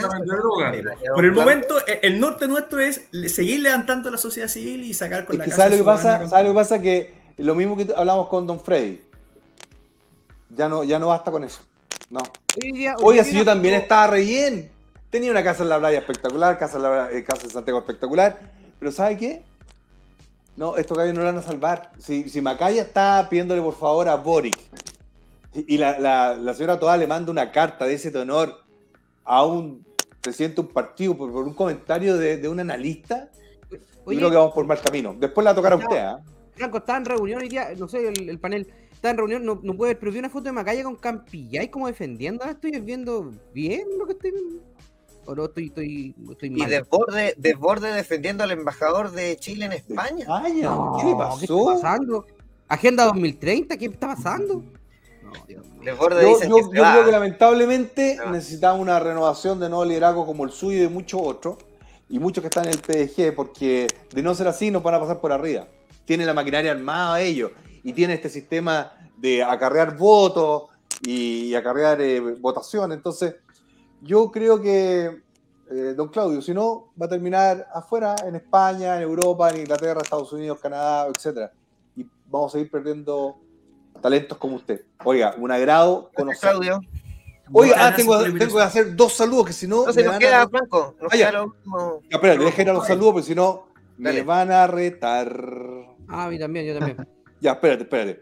Primero, eh, quiero mandar un saludo al diputado liberal por Puerto Montt, que nos está viendo, y a los a la alianza Ataca de eh, Azul de el American College. ¿Ok? Deja leer el nombre del, del diputado. eh, Bernales. ¿ah? Bernales lo está haciendo muy bien allá en, en Puerto Montt. Así que un saludo para allá para que no me reten. Estamos al día. Oye, tengo un saludo para Elmer Luso, una persona que nos ve en Instagram, ¿verdad? Me pidió un saludo, así que para Elmer Luso, que nos está mirando, un abrazo. Oiga, don Pedro. Dale, está mirando, que- Eh, chicos, yo quería mandar un saludo ahora eh, a la Fundación Soy Autista de Concón. Es una fundación que atiende eh, a niños que tienen la condición de TEA. Eh, es una fundación que, bueno, igual cobra eh, mensualmente por el tema de las terapias para pagar a sus profesionales, pero son niños que, como ustedes saben, están prácticamente po- casi olvidados por, por el no conocimiento sobre esta condición eh, generalmente en la sociedad pero es una fundación muy bonita que se dedica a atender a estos niños y quería mandarle un saludo a ellos de acá de Concon para que también se integren más niños acá y la conozcan. Oye, yo también quiero mandar un, un saludo al seleccionado de voleibol chileno que nos dio una tremenda alegría la semana pasada con mucho esfuerzo y salieron campeones. Solamente eso al voleibol de Chile. Oye, primera vez ahí, más encima ganando la Argentina. Oye, nos dicen que hablemos de la academia, que hoy día somos trending, para variar, para variar, trending topic, el Eso. partido de la gente con la academia. Espectacular, educación top, que financiera. vea Franco, los, los top five. Sí, Ah, sí. Oye, oye, ¿por qué soy trading topic? Me acaban de No, no, decir. el PDG. Hashtag pero el ¿por qué dice PDG. Franco Parisi? A ver, A ver, de repente no nos sale a todos lo mismo. Me No lo mandó usted. Usted lo mandó. No, no, el PG. el PDG. No, pero dice, oye, dice, yo sé leer, pues, weón, dice Franco Parisi, Tendencia Nacional Franco Parisi. A ver, a ver, a ver. Ahora ¿tú no me sale. ¿Tú crees que soy el, no. el, el, el- el presidente? ¿Qué dice ahí? Uy, ¿verdad? Está ahí abajo, no te vi. Yo hace tiempo entiendo que ese es mi nombre, pues. Weón. Mira, no sé. A mí, Quizá, a mí no me- quizá por lo mismo, por la, por la, por la cuestión de Carter. No, por y el lo de tema Pamela de- Giles. Lo de Pamela Giles de claro. ayer. Bueno, Oye, pero es que bien, pues. todos los días trending topic. Oye, nos autorizó el cuchillo, nos regaló los top 5, así que vamos a nuestra sección tan esperada. Todo el mundo lo está Vamos, esperando. vamos, vamos, vamos. Con el número 5. Cacho. de la política chilena de esta semana en Bad Boys. Con el número 5. ¿Y la responsabilidad política? ¿Quién la asume? ¿La ¿No debiera ser la ministra? Es que no hay responsabilidad en este caso, porque la ministra no tuvo conocimiento del hackeo hasta ahora, hace unos días Pero sí atrás. de las vulnerabilidades. Sí, pues se actuó correctamente ante las vulnerabilidades. Hay mucha preocupación. Por eso Y- se echan a andar todas sea, estas la- investigaciones la y esas revisiones. ahí, ¿cómo funcionó? Por eso le vuelvo a preguntar la responsabilidad política de esto. A ver, yo creo que justamente por lo que estás diciendo, Macarena, es que es totalmente al revés, porque efectivamente la ministra apenas tuvo información de esto, tomó medidas oportunas e inmediatas. el problema, lo que el no problema, antes para que no a ocurriera. ver, perdón, eh, la ministra, eso fue el mes de mayo, en el mes de mayo, se le informa que hay una vulnerabilidad, se toman medidas de inmediato. No, no, no. Sí, súper buenas las medidas parece que tomaron. ¿Sabes lo que pasa? Que es como justificar lo injustificable. Ahora, lo que yo no entiendo, lo que yo no entiendo es por qué están todos tan calladitos.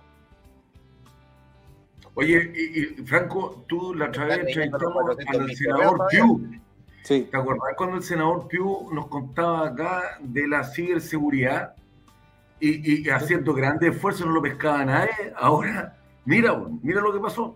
Él desde hace siete años que está levantando esa cuestión, nadie lo pescaba. Nadie. Sí, mira, pero, pero a mí me llama la atención que esto está muy calladito. Eh, sí, yo leí varios correos, pero, pero aquí alguien tiene que, pasar la cuenta. Aquí, lo que a mí me dice que al interior del gobierno hay tres espíritus: los amigos de Boric, los amigos de, de los partidos políticos, ¿de acuerdo? Y los que saben que, que los van a sacar o cambiar no son de, de este círculo de amiguis. Ahí por lo tanto van a haber muchas traiciones y traicionados. Así que hay que esperar el desarrollo de los acontecimientos. Vamos al número 4. de la política chilena de esta semana en Bad Boy. Con el número 4. que efectivamente había información de turbazos durante la tarde a través de WhatsApp, redes sociales, no tengo idea. Uno no puede, pienso yo, ah, no sé, no puede decir, oye, productora, viene un turbazo de 4.000 personas, encárgate. No, porque está, lo que se está anunciando es un delito. Porque es como que yo anuncie que voy a ir a disparar a un lugar, A o sea, que en el fondo No, se está no, anunciando no, un delito por redes sociales. A ver, ojo, tratemos de ser un poco más, más, No, no, más está muy bien, lo que pasa- con lo que vamos diciendo. Yo soy, Eh, perdón, no, no, yo soy absolutamente responsable y aquí hubo información el día de ayer de que había en digo, redes yo, sociales por eso, datos, lo que estoy diciendo perdón. yo, lo que estoy diciendo yo. Es que, es, que, es que lo que pasa es que usted me está llevando a un lugar que es bien incómodo porque me está diciendo, mira, aquí había anuncios de turbazo, pero la productora lo sabía. O sea, o sea, la delegación presidencial y las autoridades, y carabineros, e inteligencia, no saben que hay anuncios de este tipo en redes sociales. O sea, llega primero a la productora y después a la, organiza- a la organización pública. Me parece curioso, pues, Aquí me, me acaba de llegar un buen comentario. Oye, eh, ¿qué pasa en Chile? Pero no hay inteligencia. No hay inteligencia, ¿dónde está la ANI? Porque esta cuestión puede haber sido un desastre de proporciones. Alguna turba que se escapaba pisando a los otros. Esto puede haber Oye, sido un. tuvo una sido suerte- horrible. Una estampida. Exacto. y la cantidad de robo al interior, terrible. Faltó que el ministro del Interior le eche la culpa a la, a la productora. Yo creo que falta, mira, yo creo que falta algo muy importante que tú lo dijiste. Inteligencia. Sigamos. Don, don Capitán, presenta el número 3. Bueno, con el permiso de cuchillo, entonces vamos al número 3. no sé qué ya- qué va a pasar ahora. La política chilena de esta semana en Bad Boy. Con el número 3. un debate tan hipócrita porque en los almuerzos en la Cámara eh, hay bancadas como la del Partido Republicano donde se toman media botella de vino por, por, por cabeza y después van a trabajar en comisiones. Entonces, también uno podría sostener que aquí hay diputados y diputadas que llegan bajo los efectos del alcohol a, a- a trabajar en las tardes. Deme- deme Entonces, solo un segundo ahí. realmente, Deme- realmente, diputado. realmente Soledad Pero es, ¿sabes es un cuál es la diferencia? Que, ah, mira, yo no lo Eh, justifico, Perdón, perdón, y yo soy además renovación, pero no ha terminado el, Eh, no ha diputado, terminado el punto. La marihuana tú no la compras en una botillería ni en un negocio Sí, establecido. me quedan. Esa por marihuana, esa droga dura, esa pasta base, esa cocaína, de alguna parte la tienes que sacar. Sí, se entiende Y la persona que consume eso tiene que eh, declarar de dónde saca efectivamente esa droga. ¿Cachai? ¿Cachai? Que es inteligente y la derecha no tiene respuesta. Si ese no es el tema. Ah, es como, oye, pero están matando a una persona afuera. Sí, sí, pero es que ayer mataron a tres. Ah, Es que ese no es el tema. ¿Cachai? Entonces, hay un complejo en la derecha tan grande que no es capaz de ver el problema. ¿no? ¿Cachai? Imagínate un- un- una persona común y corriente dice, unos son drogadictos y los otros son alcohólicos. Claro. Esa es la conclusión a la que llega. Chuta. Salve. Ah, y cada uno se justifica con lo suyo. Claro. Don Rodrigo, presenta el top, pues. Aprovechando. A continuación, el top 2. Los top de la política chilena de esta semana en Bad Boys. Con el número 2. Pero aquí también hay una intromisión dentro de lo que es la soberanía corporal, porque este es un examen intrusivo intrusivo, que incluso una persona imputada tiene derecho a negarse. Es un examen que hace una intrusión dentro de lo que es el propio cuerpo y por eso, y que no es el que se le aplica a los funcionarios públicos. Entonces lo señalo como que es una más de las irregularidades y lo eh, que contiene este reglamento. Traducción de eso, dio Esa es la positivo. Traducción de eso, doy positivo si me hago un examen. Pero, pero ¿cachai? O sea, lo que Me pasa es el que el ser, el ser, eh, un congresista es un, es un cargo estratégico. No, no estamos hablando de, de un cargo que no es estratégico, es estratégico y por lo tanto eh, tienen que someterse. Los choferes se someten eh, a- al, al mismo test, entonces justificar lo injustificable, no, o sea, es que me cansa. ¿Un piloto, de, ¿Un piloto de avión podría impedir que le hagan un examen antes de volar? No. Oye, todo el mundo le hacen a, los trabajadores portuarios, a todas las empresas. Oye, ¿qué pasa si- oye, un alcalde va y le dice a, todas las- a todos los trabajadores les voy a hacer el examen. Tienen que hacérselo. Oye, pero, los oye, diputados pero- pero hay electos que- democráticamente no. entendí, lo que no entendí cuál es la introducción. Si, si a ti te, te- te- te- te cortan el pelo. A lo- No, no, oye, a mí háganmelo, me sale un poquito de, de cera, Oye, ¿no? Es que ahí sale con gel, Pedro, sale con gel. Por eso Ah, te digo. oye, Oye, eh, oye, fuera broma, por ejemplo, si tú querés trabajar de cajero o reponedor en Walmart, Publix, ah, Target, tenés que hacerte el examen. Oye, pero reconozcámosle a la izquierda que son buenos para inventar Son conceptos. buenos. Soberanía corporal. Oye, son unos artistas estos Oye, todo el deporte, el fútbol, el tenis, todo el deporte olímpico. ¿Qué más Oye, sano que el deporte? Que a un examen de droga, güey. Compró una proteína al Nico Jarry y, y porque allá en Brasil, no sé, tenía alguna cuestión.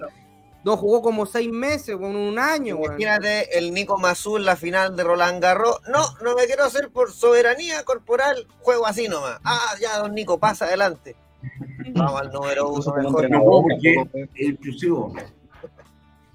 Bueno, sí. De la política chilena de esta semana en Bad Boys. Con el número 1. El partido de la gente es un partido traidor, un partido que en el fondo es de extrema derecha igual que el resto, y, y lo que hizo fue mentirle a la gente diciendo que era un partido distinto, y entonces el partido de la gente es lo mismo que el partido republicano, un poquito menos. Y eso es lo que es, ¿ya? Listo. Eh, y y vamos, vamos transparentando, pues vamos transparentando. Te pegaste en la cabeza.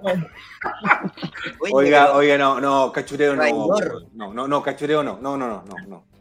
No, pues este, este tipo. Mira, él sirve para bailar en los matinales, ¿de acuerdo? Así que cachureos no. Oye, y te tengo una muy mala noticia. Fue el más votado de Chile. El más votado de Chile. Increíble. Sí, pero la gente no va a volver a caer en lo mismo. Ya mostró su verdadera careta. Es más comunista que Telier. Vamos al ¿Sabes? A me da lo mismo. Da lo mismo. ¿Sabes lo que pasa? Que es mentiroso. Nosotros somos un partido sumamente demócrata. ¿Qué Oye, candidato? oye, Mira, ¿Qué candidato ¿Tú dice, que oye, Pamela yo más a primaria? a, a- a un, a un- a un programa de extremo derecha, weón? No. Oye, es un payaso y un mentiroso y punto. Sí, sí, no perdamos tiempo. Vamos. Y lo otro, cortito, no, cortita la frase, dijo, el partido de la gente es un partido de derecha igual que todos los otros. Para él todos son de derecha. Ya, Todos los. Vamos con el número... No, po, este era el uno, ¿no? Bonus. No, falta bonus track, bonus ¿no? track. Eh, Sí, sí hay. Ah, mira, el Rodrigo De la política chilena de esta semana en Bad